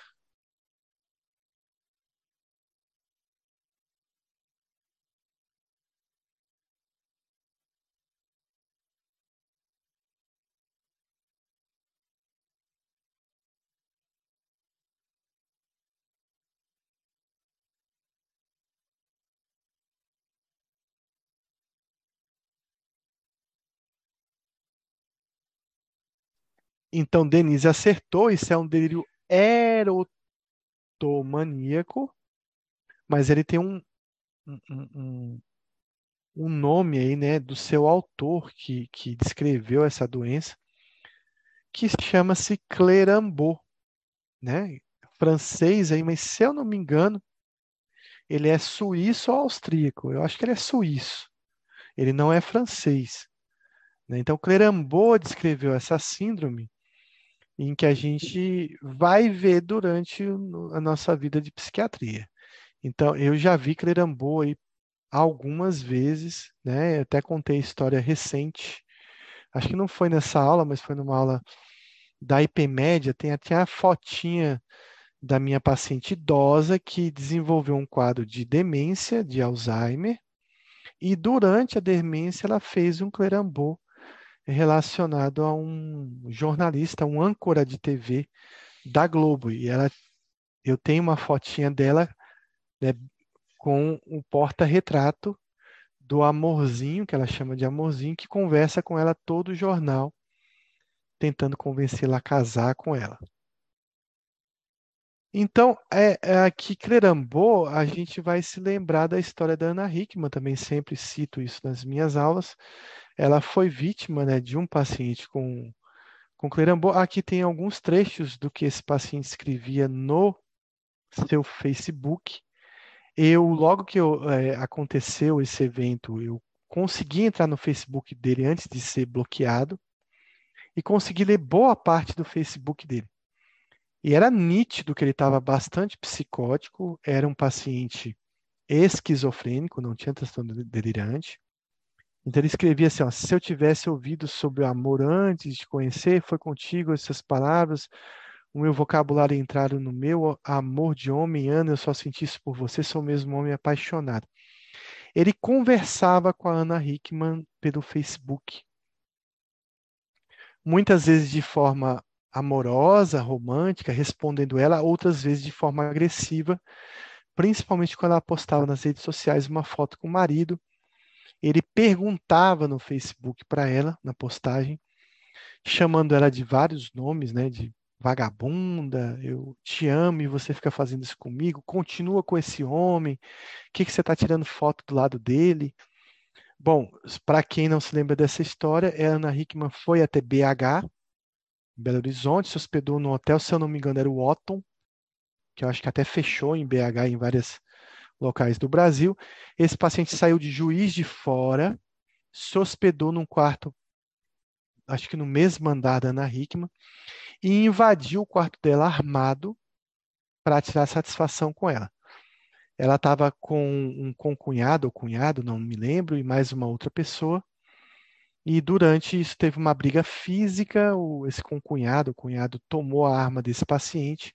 Ele acabou desferindo um tiro que, se eu não me engano, acometeu essa terceira mulher que estava no, no, no, apartamento, não pegou na Ana Hickman, se feriu, mas não teve gravidade, e o, esse concunhado acabou matando esse paciente dentro do hotel. dentro desse quarto. Foi um caso bastante divulgado pela mídia, mas era o Rodrigo Augusto, esse paciente aqui, a gente vai, infelizmente, colocar o nome dele, mas vai pedir sigilo, né, em respeito à família. Então, ele escrevia lá no seu Facebook para Ana Hickman, né, amor, eu não estou acreditando que você está fazendo isso comigo, enquanto você fica achando que o Facebook é bobeira minha, eu não estou dormindo direito, meus dias estão uma merda e a minha saúde indo para casa do Obrigado mesmo, eu nunca farei isso contigo, nem pensamento, amor. Sério, que você me ama mesmo, porque quem ama não faz o outro sofrer desse jeito.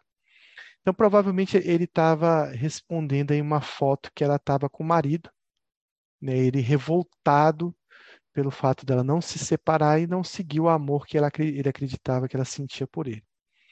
E isso acabou desencadeando esse evento violento, que é raro, mas que pode acontecer no clerambô. Vários artistas famosos tiveram um caso de clerambô. Uma delas foi a Xuxa, enfim, tem vários outros artistas com esse histórico. E a gente também tem que ter cuidado com um psiquiatra, porque alguns pacientes podem desenvolver clerambô em relação a gente, né? É, eu não me recordo assim, se tive, teve um clerambô muito estruturado em relação a mim, mas eu tive outros pacientes que em algum momento aí fizeram um clerambô, um clerambô pequenininho em relação a mim. Então tem que, é, tem que ter cuidado é, com isso, né? Porque a gente tem que identificar esse tipo de delírio, que delírios de ciúme, delírios de clerambô, delírios de traição, são delírios que podem mais ter curso de atos violentos, né? Do paciente passar ao ato e tomar uma satisfação. Ah, então, aqui tinha o Instagram dele. Eu acho que é Instagram, não sei. No Facebook tinha a foto dele. E, e, embaixo da foto a mensagem era Ana Hickman com um coraçãozinho aqui. Ele tinha 800 eh, seguidores, né? E, e, engraçado que assim nem identificou o, o, se ele fazia tratamento, nem identificou que ele poderia tomar essa atitude violenta, né? Então, esse é o Gaetan Gantian de Clerambô. Ele descreveu esse delírio erotomaníaco, o delírio que leva o seu nome. Então, esse é um tipo de delírio que pode estar presente em qualquer psicose, tanto na esquizofrenia quanto no transtorno delirante, mas pode estar presente na doença bipolar e em outros tipos. Então, esses são os subtipos de delírios que o DSM coloca para o transtorno delirante. O tipo erotomaníaco pode ter delírios de grandeza, delírios de ciúme, delírios de cunho persecutório ou somático, né? E podem ter delírios mistos ou tipos não especificados de delírio, mas pode ser místico religioso, pode ser, enfim, qualquer outro tipo de delírio. É, eu vou voltar um pouquinho, eu não sei se eu vou falar, mas já que a gente tocou nesse assunto, um pouquinho o que se trata esses outros tipos de, de, de, de síndromes. Né? A síndrome de Ekbom é de infestação, quando o paciente acredita que insetos ou animais estão ocupando ou infestando o seu corpo. O delírio de Cotard é um delírio nihilista, o delírio do morto-vivo. O paciente acredita que morreu, que está apodrecendo, que as pessoas morreram, ou que teve os órgãos roubados, por exemplo. Calm é exatamente catatonia, então uma síndrome catatônica é uma síndrome de Calm A catatonia foi descrita por Hecker e Calm Eu não lembro, mas um foi aluno do outro. É, não sei se o Hecker foi aluno do Calm ou vice-versa, mas eles descreveram a catatonia e o nome ficou síndrome de Calm E a síndrome de Hecker, ela diz respeito à hebefrenia ou esquizofrenia hebefrênica, que também foi descrita junto com Calmbal. Então, Hecker hebefrenia, catatonia, essas se referem a essas síndromes, caso vocês, por curiosidade, queiram saber. Então, sobre o transtorno delirante, marque a alternativa correta. Raramente tem problemas sociais, conjugais ou profissionais, são calmos e não desenvolvem sintomas de humor como irritabilidade. Eles podem ter raiva e comportamento violento, que podem ocorrer mais com os tipos somáticos e grandiosos e de delírios grandiosos. Nunca tem problemas com a justiça e a pessoa pode se envolver com comportamento litigioso ou antagonista, por exemplo, o envio de centenas de cartas de protesto ao governo.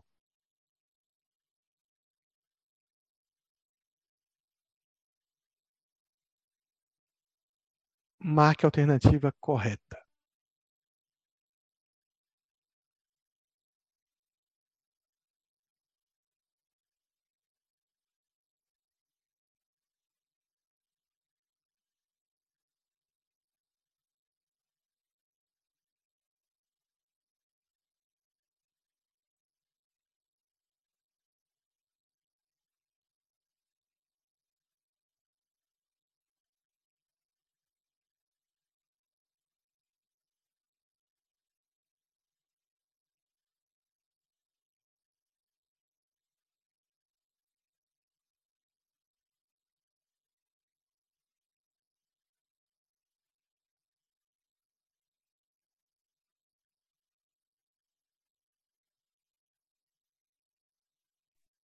Bom, então tem várias respostas. A gente vai analisar. Olha, apesar do transtorno delirante, persistente ou não, ser uma doença menos disfuncional que a esquizofrenia, você não ia querer ter um vizinho com transtorno delirante.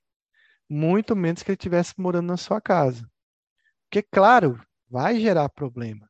Talvez não tão grave quanto a esquizofrenia, mas vai ter problema social, conjugal, profissional com esse indivíduo, principalmente aí é, relacionado ao tema desse delírio. Então, é um paciente que está em sofrimento, é um paciente que precisa usar antipsicótico, então, é um paciente que vai precisar de, de tratamento. Eles é, são calmos e não desenvolvem sintomas de humor como irritabilidade. Depende muito do delírio. A gente pode ter um paciente, sim, que, que esteja irritado aí com alguma coisa, e ele pode desenvolver irritabilidade, sim.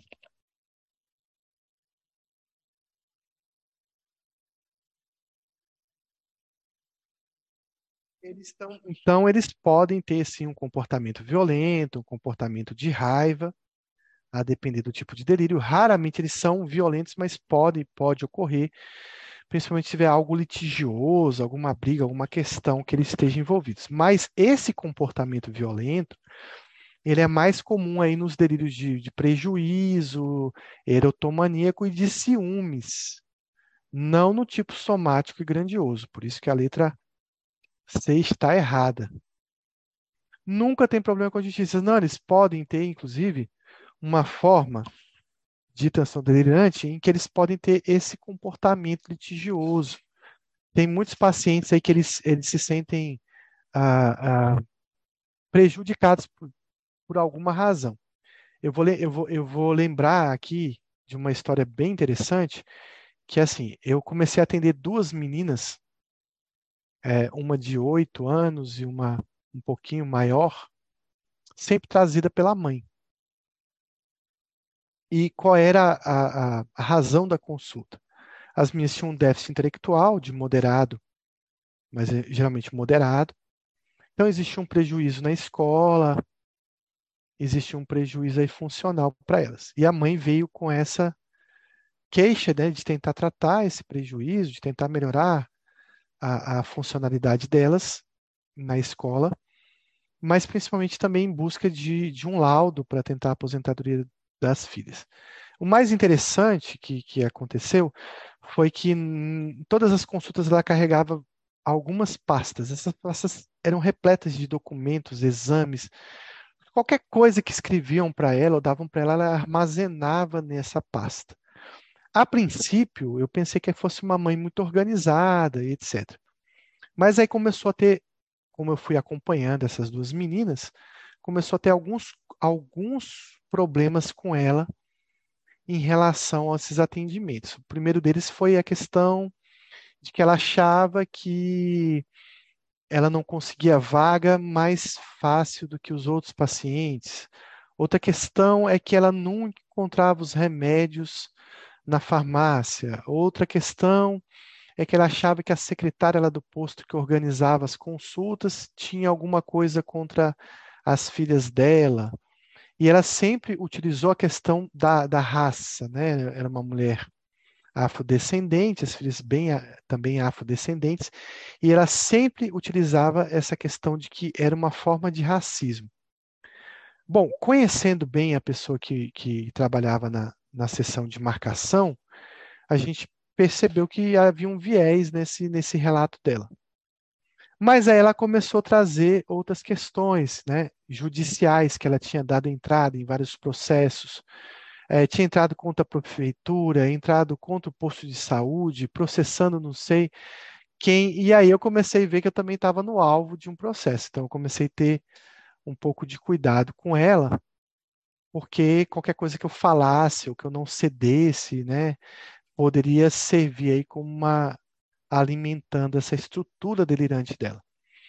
E aí, logo eu dei diagnóstico dela de transtorno delirante persistente, com esse comportamento litigioso, né, em busca aí de um processo, sempre se achando que estava sendo prejudicada em algumas coisas, que as filhas dela estavam sendo prejudicadas por, um conta, por conta de um racismo. Claro que a gente entende que racismo realmente existe, mas estava muito fora do contexto, estava muito exagerado em situações que eu tinha é, um controle de que não estava havendo esse tipo de dificuldade para ela.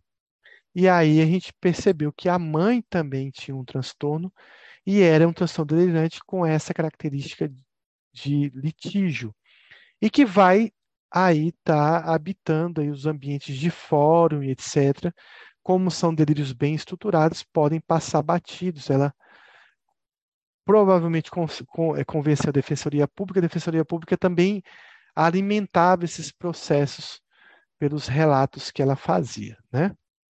Ela processou várias pessoas, só não me processou. Então, eu consegui entrar dentro do, da mente dela. Com, tentei fazer com que ela tratasse, tomasse algum tipo de remédio, mas ela se negou durante todo o atendimento das filhas, depois ela sumiu, não vi mais.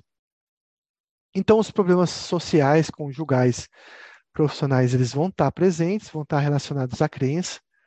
Ah, essa aqui é uma história bem legal da ciclista.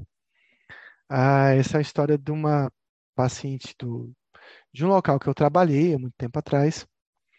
E é, por que, que é a ciclista? Né? Porque era, ela era uma funcionária do hospital trabalhava no setor interno do hospital, e ela vinha para o hospital é, de bicicleta, toda no, no traje de ciclista, e ela adentrava o hospital com esse traje, né, de capacete, de óculos, de bermuda, e ela sempre queria trocar de roupa dentro do hospital depois que já estivesse no ambiente de trabalho. Então isso chamava bastante atenção. E ela começou um processo de confusão nesse hospital muito grande, porque ela começou um processo de litígio contra o hospital. Principalmente porque ela era uma funcionária administrativa que ficava circulando pelos corredores. E aí tinha um paciente que estava na maca esperando dois dias para ser operado da tíbia. Então ela começava um processo de ir até o médico, de ir até assistente social, de ir até a direção do hospital, reclamar dessa demora. Muitas situações a gente sabe que são demoras do hospital e outras são situações mesmo do próprio serviço, não dá conta.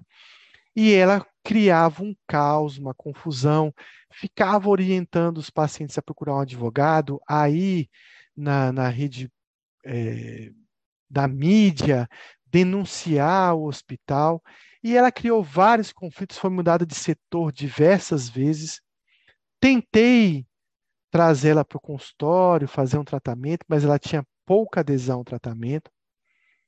É, a própria família dela se queixava muito desses litígios que ela tinha, não só dentro do ambiente de trabalho, mas em outras questões relacionadas ao bairro, à família, aos vizinhos. E é, o hospital chegou numa situação e falou: e aí, a gente faz o quê? Né? A gente chegou à conclusão de que era importante, ela estava no processo de já de aposentadoria, a gente ia acelerar a aposentadoria dela para tentar tirar ela do ambiente de trabalho, que foi o que o hospital fez, porque a gente não conseguia ter uma adesão ao, ao tratamento, é, ela não conseguia ter adesão ao tratamento. Então, você vê que transtorno delirante o paciente pode trazer confusões e problemas, né? Eles podem, inclusive, essa paciente chegou várias vezes a ficar muito irritada, discutir com o diretor do hospital, discutir com outros funcionários. Então, ele pode apresentar esse humor irritável, disfórico, nesse ambiente de trabalho. A raiva e o comportamento violento, ele está mais presente quando o paciente tem um delírio de perseguição, de prejuízo, ou quando ele tem um delírio de ciúmes ou erotomaníaco. Denise pergunta se é muito difícil, né? É uma afirmação, acredito eu.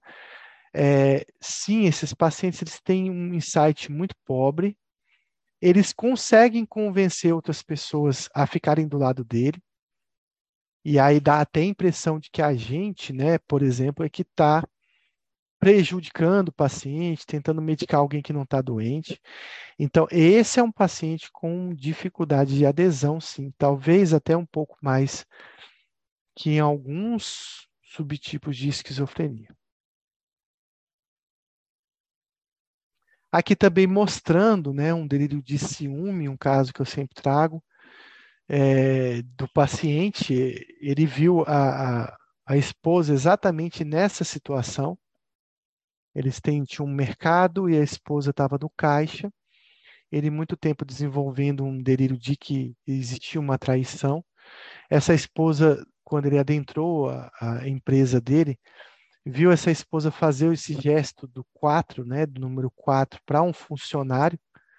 Provavelmente ela, ela devia está pedindo, sei lá, quatro papel higiênico, quatro, sei lá, quilos de carne ou qualquer outra coisa ao funcionário, e ele interpretou esse gesto como se ela tivesse dizendo para o funcionário: Eu tenho quatro amantes. Ela estava nem marcando o horário do encontro, não. Ela estava dizendo assim, claramente assim para todo mundo: Eu tenho quatro amantes, como se fosse uma coisa bem natural e fácil de ser falada. Esse foi o ponto-chave que a gente determinou que ele que era um delírio mesmo, né? Pela interpretação muito bizarra que ele teve desse gesto da esposa. É, foi um exemplo aí de, de um delírio de ciúmes. Eles podem se envolver em problemas legais, né, em processos administrativos, por exemplo, principalmente no tipo persecutório ciumento ou erotomaníaco. Então, sobre o transtorno delirante persistente, marque a alternativa correta. O transtorno delirante é mais frequente que a esquizofrenia. O tipo erotomaníaco é mais comum. O tipo ciumento é mais comum em mulheres. Embora o diagnóstico costuma ser estável, alguns evoluem no sentido de desenvolver esquizofrenia e é comum em pessoas mais jovens.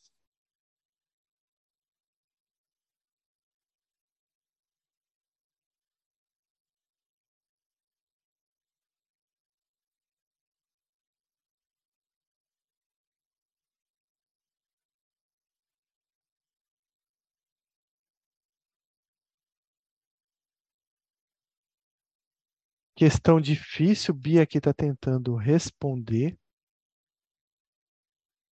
Está bem aqui. Mas ela já acertou essa questão, viu, Luiz? Ó, até o final do ano eu vou ter que dar um RQE para a Bia. É que você vai virar psiquiatra. Como ela quer ser veterinária, ela pode ser psiquiatra de animais.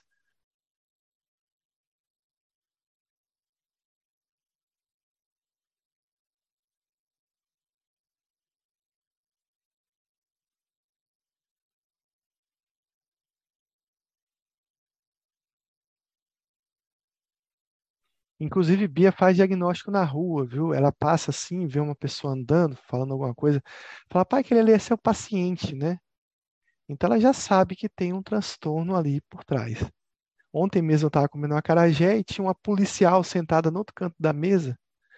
É tipo uma policial de verdade. É, que não era de verdade, ela está falando aqui, mas ela já identificou que era paciente minha.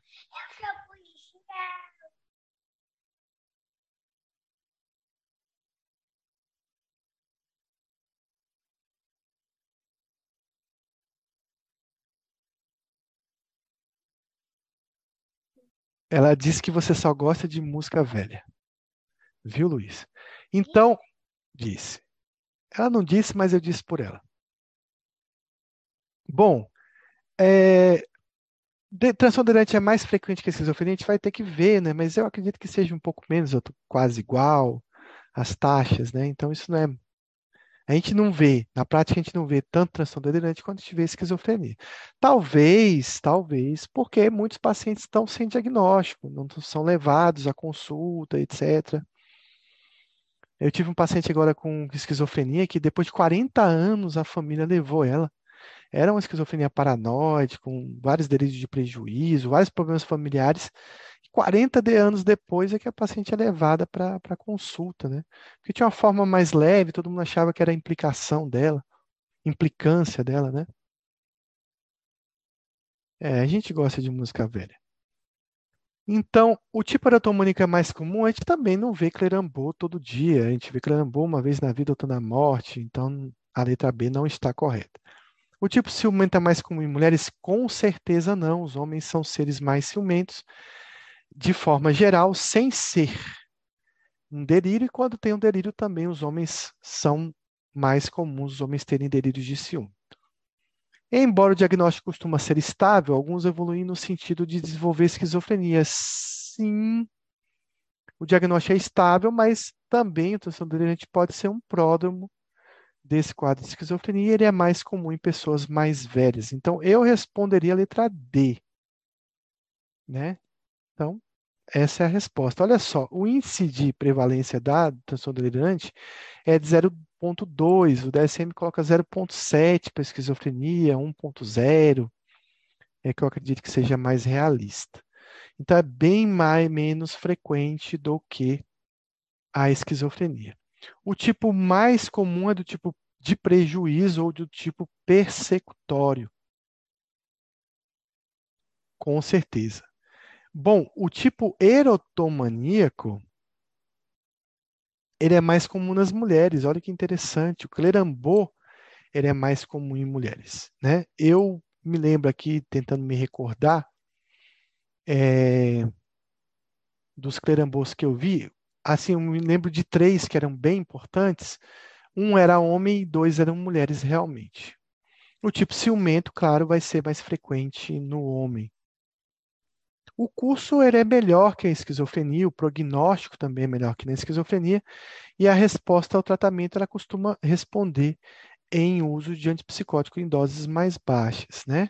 apesar dos, de ser um quadro, um subtipo de psicose, ah, ele pode funcionar como um pródromo de esquizofrenia. Os pacientes podem se agravarem, pode ter um agravamento e, e, pode, inclusive, desenvolver alucinações, mais desorganização, e a gente pode fazer essa mudança de um diagnóstico para esquizofrenia. Ela também tem uma relação familiar com outros tipos de psicose, então a gente vai encontrar casos de esquizofrenia, né, nesse paciente aí que apresenta transtorno delirante. E ele também tem uma relação familiar com aquele cluster A do, da personalidade, principalmente aí com o esquizotípico. Mas pode ter também no paranoide e no esquizoide, o paranoide principalmente. Mas o DSM ele coloca mais o esquizotípico. Pode ocorrer em jovens, eu já vi transtorno delirante em pacientes muito jovens, mas como eu falei, essa questão dos 45 anos em diante, a gente tem uma incidência um pouco maior. Então, ele costuma ser mais tardio que a esquizofrenia, uma forma mais branda, mas uma forma mais tardia. Então, são fatores de risco associados a esse transtorno delirante, exceto né, idade avançada, comprometimento sensorial e isolamento, história familiar de transtorno de humor, isolamento social ou imigração recente. Qual desses não é um fator de risco para transtorno delirante?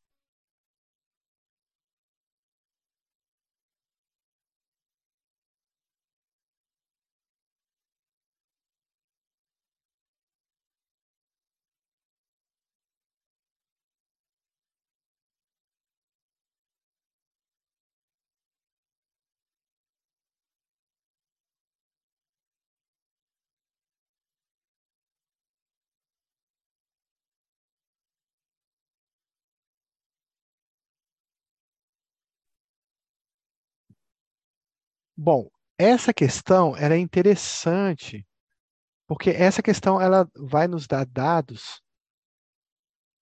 é, que vai servir para a gente para outras questões também, tá? Então, a primeira coisa é o seguinte: se vocês virem em qualquer questão de qualquer doença a palavra imigrante, isso aí nunca vai estar errado. Nunca vai estar errado. Imigrante tem mais depressão, tem mais TAG, tem mais TEP, tem mais, tem mais é, tem mais esquizofrenia, tem mais doença bipolar, tem mais tudo. Ou seja, imigração é um fator de risco para tudo. Claro que a gente vai juntar imigração, violência é, na infância, abuso sexual na infância, tortura, condições degradantes de vida, divórcio precoce, etc., vão ser condições também fatores de risco para qualquer doença psiquiátrica. Nunca vão ser fatores protetores. Outra coisa é que comprometimento sensorial também é um fator de risco. Doença física e comprometimento sensorial é também um fator de risco para qualquer doença psiquiátrica. Então, se você tiver lá uma questão que o paciente é surdo, mudo, sei lá, o paciente tem, é cego, né? Tem uma cegueira, ou o paciente tem uma deficiência física, né? De repente teve uma paralisia infantil, tem uma deformidade física, e isso vai ser fator de risco para qualquer doença psiquiátrica. E o comprometimento sensorial, ele também vai ser fator de risco para tanto esquizofrenia quanto transtorno delirante, e principalmente esse paciente geralmente tem um quadro psicótico com bastante alterações sensoriais, tá? Então a letra B e a letra E eu não posso marcar. A gente falou que o transtorno delirante ele acontece numa idade mais avançada e ele também deve acontecer nos pacientes que têm isolamento social, ou porque ele é isolado pelo próprio delírio, que é um pródromo do delírio, então um comportamento que já é, a gente chama de causalidade reversa, né? ele já está se isolando por conta do delírio, ou ele tem uma personalidade esquizoide, esquizotípica, ele já é mais isolado, e isso é um fator de risco. Mas a gente não vai conseguir perceber uma questão aí da história familiar de transtorno de humor. É claro que a transtornos de humor estão interligados aí à questão do da esquizofrenia, existe uma interrelação, mas a gente não consegue delimitar muito bem isso para o transtorno delirante. O Luiz falou, vixe, lascou, não, Luiz, isso aí é assim, de forma geral, mas existem, é, são exceções, né? A grande maioria não vai desenvolver um transtorno mental grave, mas também é fator de risco para psicose. Então, são fatores de risco associados ao transtorno delirante, uma idade avançada, um comprometimento sensorial ou isolamento, principalmente se a pessoa for anestesista, aí ela está livre de qualquer doença psiquiátrica, com certeza. A questão da história familiar, né? a questão do isolamento social e características da personalidade. Por exemplo, uma personalidade com uma sensibilidade interpessoal em comum, características de fobia social, de personalidade evitativa, características de personalidade do cluster A, e a imigração recente, que vai ser um fator de risco também importante aí. Os seguintes fatores estão correlacionados a um prognóstico bom ou positivo no transtorno delirante, né? Que é a questão do sexo masculino, exceto, né? Início súbito, duração curta da doença, presença de fatores precipitantes e altos níveis de adaptação é, ocupacional, social e funcional.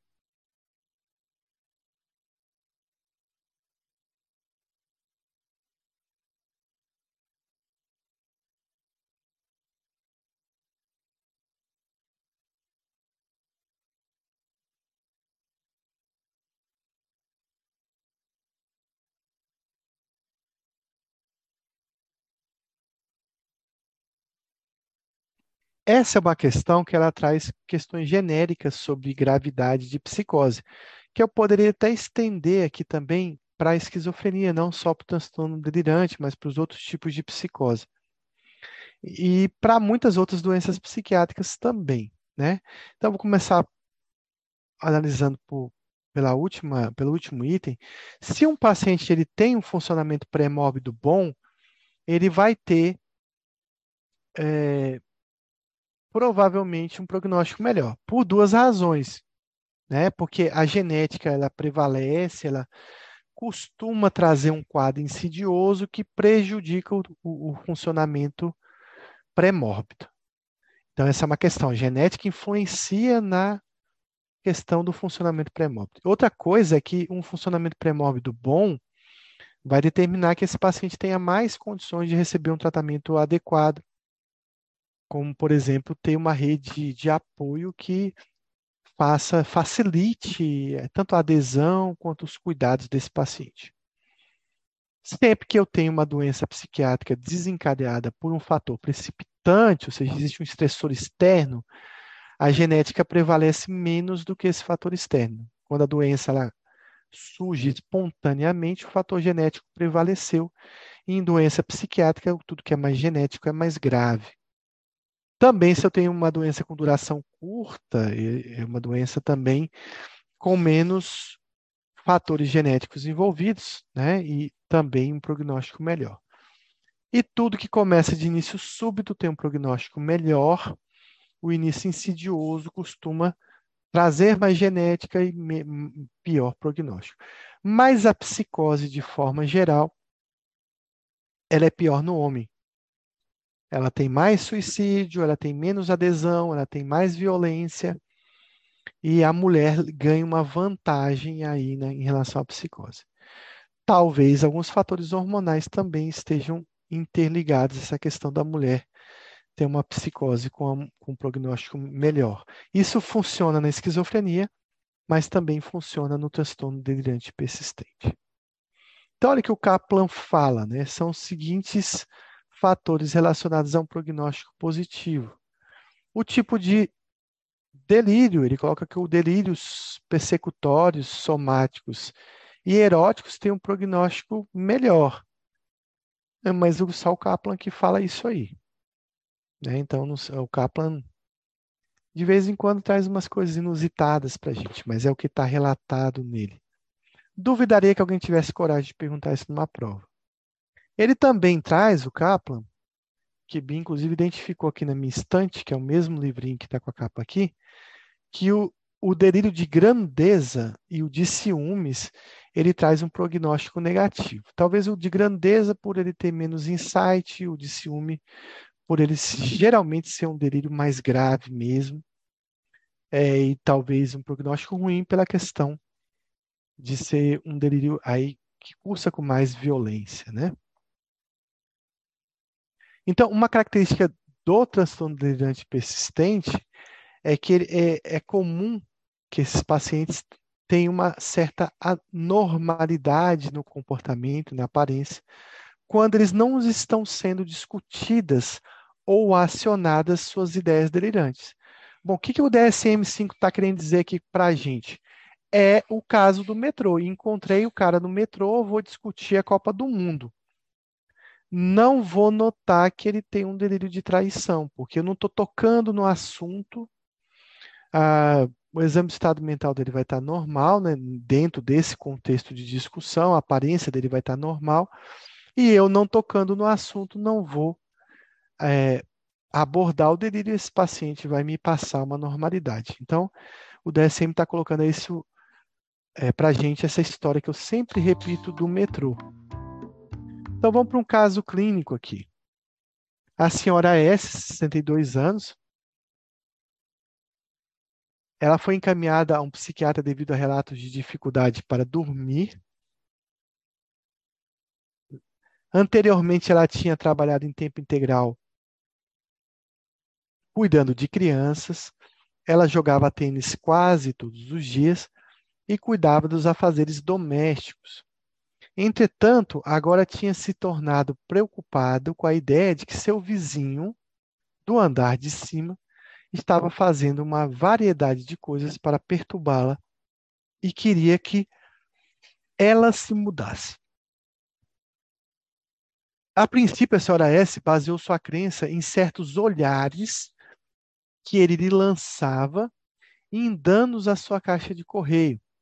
Hum, então, de novo, aí uma questão chamada interpretação delirante, né?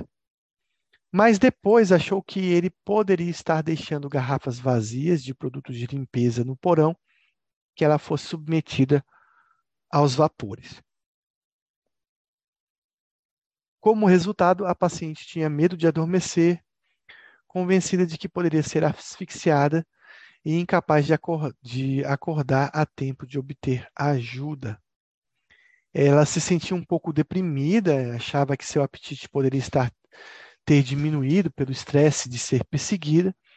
Entretanto, não tinha perdido peso, ainda gostava de jogar tênis e sair com os amigos. Ela chegou a considerar uma mudança para outro apartamento, mas então decidiu reagir. O episódio já durava oito meses quando sua filha a convenceu a fazer uma avaliação psiquiátrica. Na entrevista, a senhora S foi agradável, cooperativa, exceto por seus sintomas depressivos leves e o delírio específico de ser perseguida por seu vizinho, seu estado mental era normal. E aí vem a pergunta: qual o diagnóstico? Transtorno psicótico breve,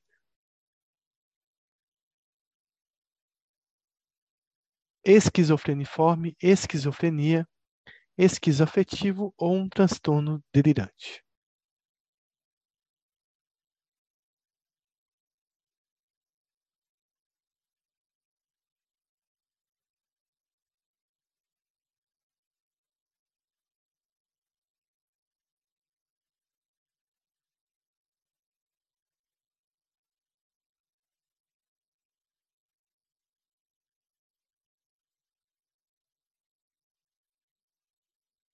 Denise falou que poderia confundir com demência frontotemporal. Na verdade, você deve confundir mesmo. Você deve pensar em demência em todos esses quadros aqui, porque num paciente numa idade mais avançada, você tem que pensar em demência como uma causa dessa psicose. Depois de afastado tudo, Denise, aqui a gente vai dar o diagnóstico. No caso aqui em questão, de um transtorno delirante. A gente tem todas as condições aqui. Primeiro, chama atenção a idade de um início tardio de doença. Então, a primeira coisa é que ela tinha uma queixa física, né, de uma insônia, mas essa insônia, é, ela tinha um conteúdo aí, né? Então, é, é uma paciente bastante ativa, né, cuidava de crianças, jogava tênis, do lar, e ela estava preocupada com uma ideia de que o vizinho estava tramando algo contra ela, um delírio de prejuízo, mas também pode ser persecutório, porque em alguns momentos ela até achou que o vizinho estava querendo matar ela, né? Pelo menos de forma indireta, com esses vapores. Então ela passa a ter uma interpretação delirante das atitudes do vizinho, algo que provavelmente não era compartilhada por outras pessoas. Talvez algum dano que ela tivesse ali na caixa do correio atribuir a esse vizinho. E essa questão do vizinho deixar algumas garrafas aí. De novo, interpretando que isso era intencional no sentido de asfixiá-la, de, né, de trazer uma intoxicação para ela. Ela acaba tendo uma mudança comportamental, porque é, em razão disso ela fica muito preocupada, fica até deprimida, não consegue dormir e muda esse comportamento em relação a se proteger desses vapores. Então ela queixa dessa depressão, mas a depressão é meio que reativa, né? não é um transtorno de humor. Ela está chateada, ela está tensa, ela está angustiada, está ansiosa. E essa ansiedade, essa depressão, ela tem uma ligação com o delírio. Né? Então, é uma, uma, uma questão de mudança de humor ou de ansiedade, mas que é reacional Claro que você, qualquer um de nós, percebendo né, de que alguém está querendo fazer o mal, nos intoxicar, a gente não vai ficar bem. Mesmo assim, ela tem uma queixa de ter perdido o apetite, que não é visto, né? E ela não perde a funcionalidade em relação aos amigos e atividades dela. Ela tem uma doença que dura aí pelo menos oito meses. Se a gente conseguir afastar uma condição médica, uma demência, um uso de substância, a gente vai poder dar o diagnóstico. E aquela história de que o exame de estado mental dela é normal, é, exceto por essa questão do conteúdo delirante. Então, o diagnóstico é realmente de um transtorno delirante persistente. Mais um quadro clínico aqui. É, então, é uma enfermeira de 32 anos, casada com dois filhos. Ela tinha trabalhado no hospital por 12 anos e cumpria bem suas funções. Anteriormente, já tinha acreditado que um dos médicos do hospital estava apaixonado por ela. Agora, foi encaminhada por sua supervisora para uma avaliação psiquiátrica após ter tentado agredir um dos residentes, alegando que ele estava apaixonado por ela. Seu delírio atual começou quando o jovem médico entrou em um quarto onde estava deitada, após uma cirurgia cosmética, e apontou para ela. Mesmo nunca o tendo visto antes, naquele momento ficou convencida de que ele estava apaixonado por ela e tentou abordá-lo várias vezes, por carta, por telefone, hoje em dia sendo no Instagram, né, alguma coisa assim, mas ele não respondeu. Então, ainda que ele não respondesse, ela tinha esse convencimento de que ele estava tentando transmitir seu amor por meio de olhares e que lançava que lançava pelo tom da sua voz. Ela não relatou qualquer experiência alucinatória, olha, isso é importante para um diagnóstico diferencial. O residente encontrou-a e negou estar apaixonado, mas ela passou a persegui-lo, culminando na agressão e no pedido de consulta. Então, qual o diagnóstico? Psicótico breve, esquizofreniforme, esquizofrenia ou transtorno esquizoafetivo ou de delirante.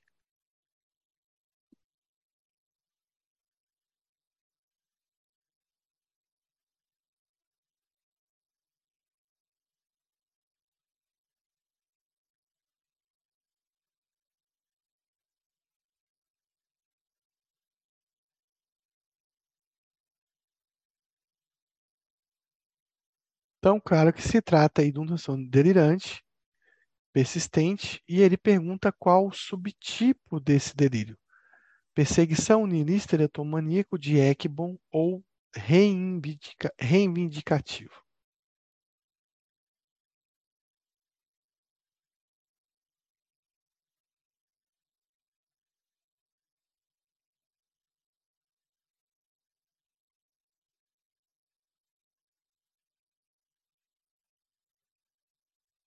Essa é a famosa síndrome de Clerambault, né? Então, mais um caso clínico aqui. A senhora G é uma dona de casa de 56 anos, mãe de dois filhos, foi hospitalizada na unidade de queimadas para tratamento de feridas e enxerto de pele, após sofrer queimaduras no tronco e nas extremidades provocadas por produtos químicos. Seis meses antes da internação, tinha se, se tornado cada vez mais convencida de que insetos minúsculos tinham penetrado embaixo de sua pele. Tentou livrar-se deles lavando várias vezes por dia com sabonete medicinal e shampoo de lindano. Também consultou vários dermatologistas e, tinham, e tinha fornecido amostras de insetos mortos para serem examinadas no microscópio. Todos lhe disseram não haver nada errado com ela e sugeriram que seus problemas eram de natureza psiquiátrica. Ela ficou cada vez mais perturbada pela infestação e se preocupava com a possibilidade de os insetos invadirem seus outros órgãos se não fossem erradicados. Consequentemente, decidiu asfixiar os insetos cobrindo seu corpo com gasolina e envolvendo sua pele com filme plástico. Ela notou que sua pele se tornou vermelha e sentiu como se estivesse queimando, mas viu nisso como um sinal positivo de que os insetos estavam sendo mortos e se contorcendo enquanto morriam. Várias horas após ter aplicado a gasolina, sua filha chegou em casa, viu a condição da mãe e a levou ao hospital.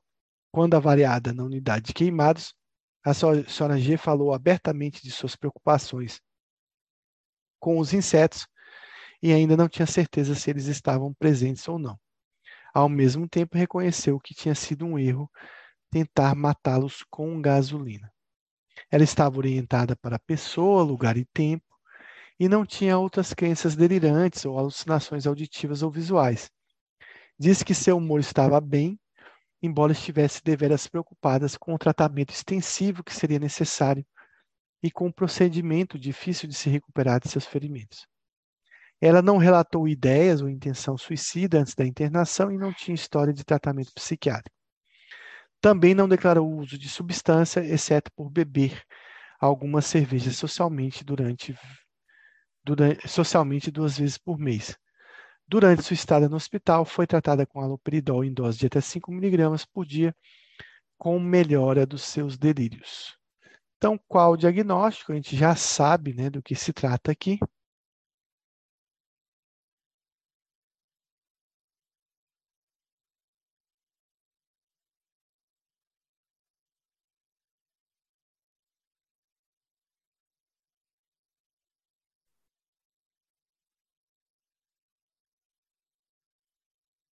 Então, esse é um caso de transtorno delirante também, e do subtipo perseguição niilista, erotomaníaco, síndrome de Ekbom ou transtorno reivindicativo.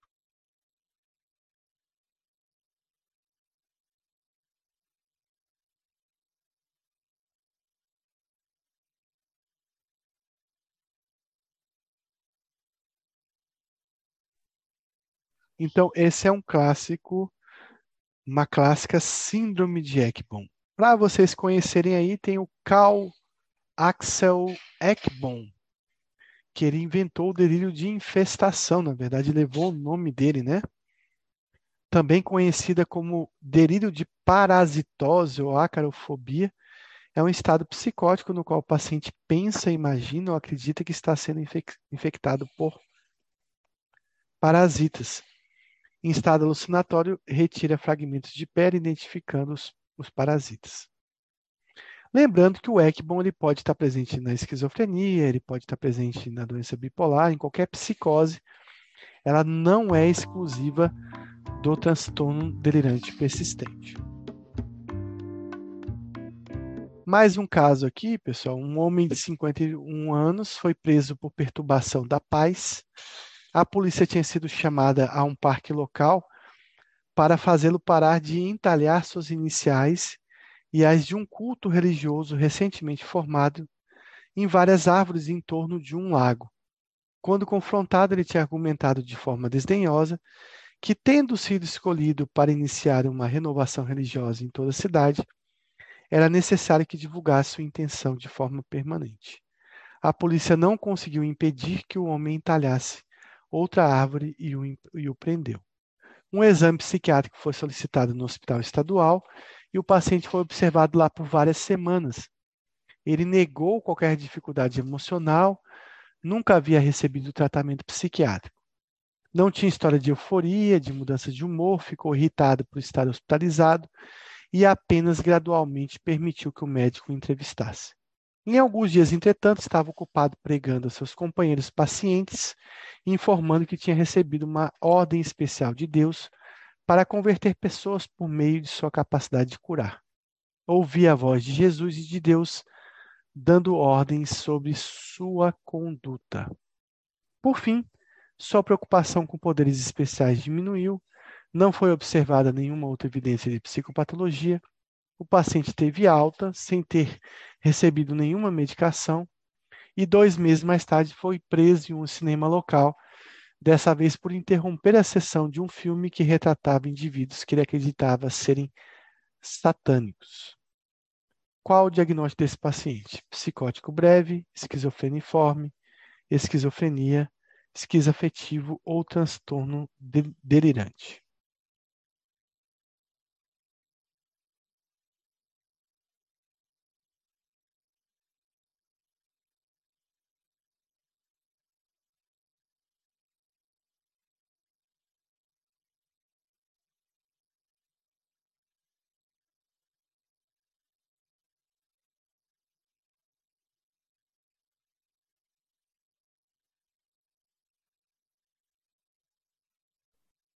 Bom, vamos voltar à história aqui então, Luiz, um pouquinho. Primeira coisa que chama atenção aqui é que ele tem essa questão do delírio místico religioso, tem 51 anos, ele foi preso, foi internado, ficou várias semanas internadas, internado. Né? Depois ele tem alta e dois meses mais tarde ele foi preso. Então não fala o tempo total de doença, né? Desse paciente, se ele, quanto tempo ele está doente, mas vamos chutar aí um três meses, talvez.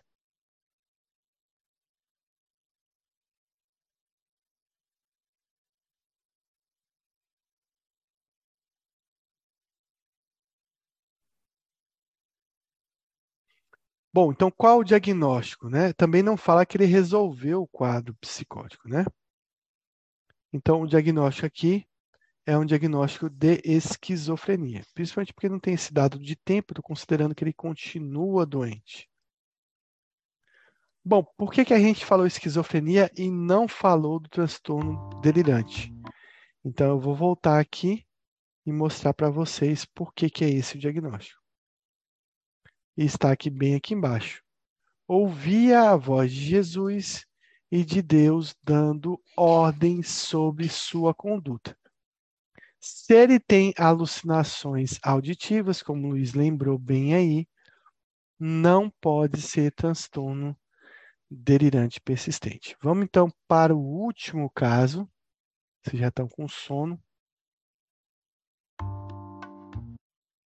Um homem de 52 anos foi encaminhado pela justiça para internação a fim de realizar exames psiquiátricos, acusado de uma perturbação da paz. Ele tinha sido preso por interromper um julgamento, queixando-se de assédio por parte de vários juízes.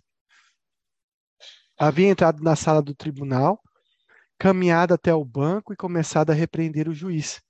Enquanto estava no hospital, fez um relato detalhado de movimentos conspiratórios no judiciário local. Alvo de certos juízes, alegava que tinha sido citado por uma variedade de questões por muitos anos.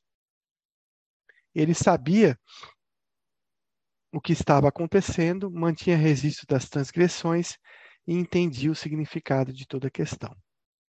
Recusou-se a dar explicação sobre a natureza específica da conspiração tinha respondido a isso com cartas frequentes aos jornais, à Ordem dos Advogados local e até ao subcomitê do Congresso.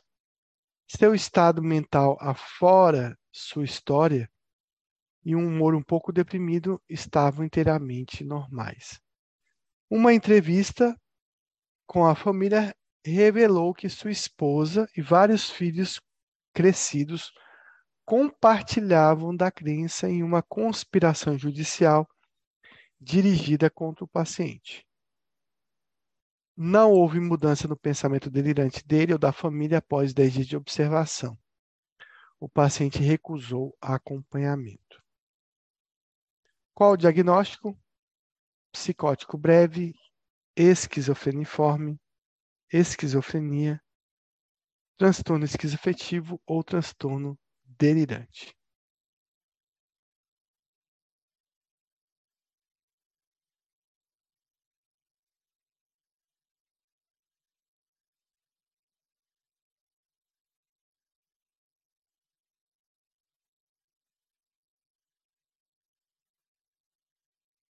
Então, esse é um caso típico de transtorno delirante, né? Não fala em alucinações, e agora vamos à seguinte pergunta. O diagnóstico desse fenômeno que Denise chama atenção. O que, que aconteceu com a família dele, né? Então chama-se transtorno paranoide compartilhado, transtorno psicótico induzido, folie, impose, sanidade dupla ou folie AD,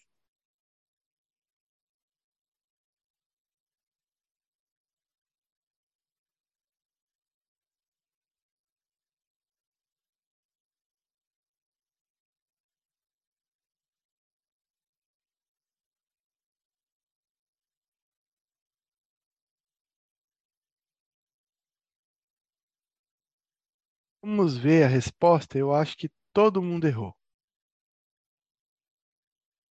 Só Bia acertou essa.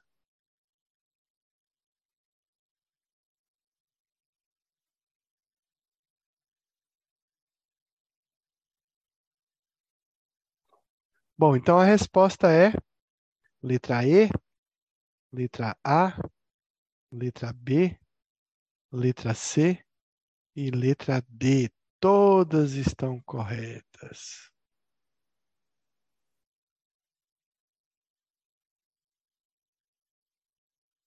Exatamente, porque esse mesmo fenômeno leva vários nomes diferentes. Ele pode ser o mais clássico de todos é o folia D, que é, digamos, uma descrição mais antiga presente nos livros. O DSM-5, ele chama isso de transtorno paranoide compartilhado. Então, alguns nomes né, do, do Folia D, esse evento em que um, a, é, o delírio é tão estruturado que a família, parentes, amigos acreditam no delírio do paciente começam a viver esse delírio mesmo que não estejam doentes. A gente chama isso de loucura 2, que é a folia D, que se trata de uma transferência de delírio de uma pessoa para outra. Ambas têm um relacionamento íntimo de longo tempo, em geral, vivem juntas em relativo isolamento social. E aí a segunda, terceira pessoa começa a acreditar no paciente. A pessoa do caso secundário costuma ser menos inteligente, mais ingênua, às vezes tem um déficit cognitivo, mais passivo ou tem autoestima mais baixa do que o caso primário, ou tem uma relação de respeito, né, quando é um pai, quando é um pastor, um padre. Por questões afetivas, ele não consegue negar o delírio. Bom, então esses são os nomes que a gente tem aí para o Folha AD. Deixa eu olhar nosso horário aqui. No meu relógio são 22 e 23, então o próximo caso é bem longo. Eu vou deixar ele para próxima aula e vou abrir para dúvidas.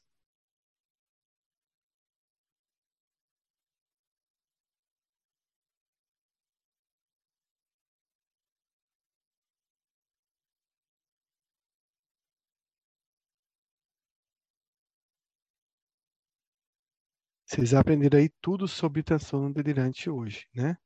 Quem sabe semana que vem tem um outro tema. Então aí deixe seu comentário. Uma boa noite a todos. Eu acho que não tem dúvidas.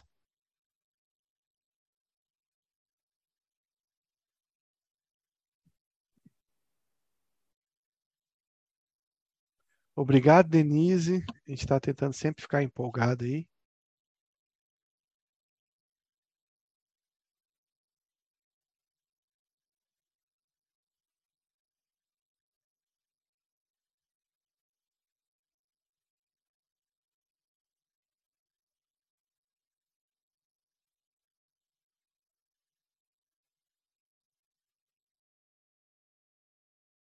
Então, boa noite a todos, boa semana, boa Copa do Mundo.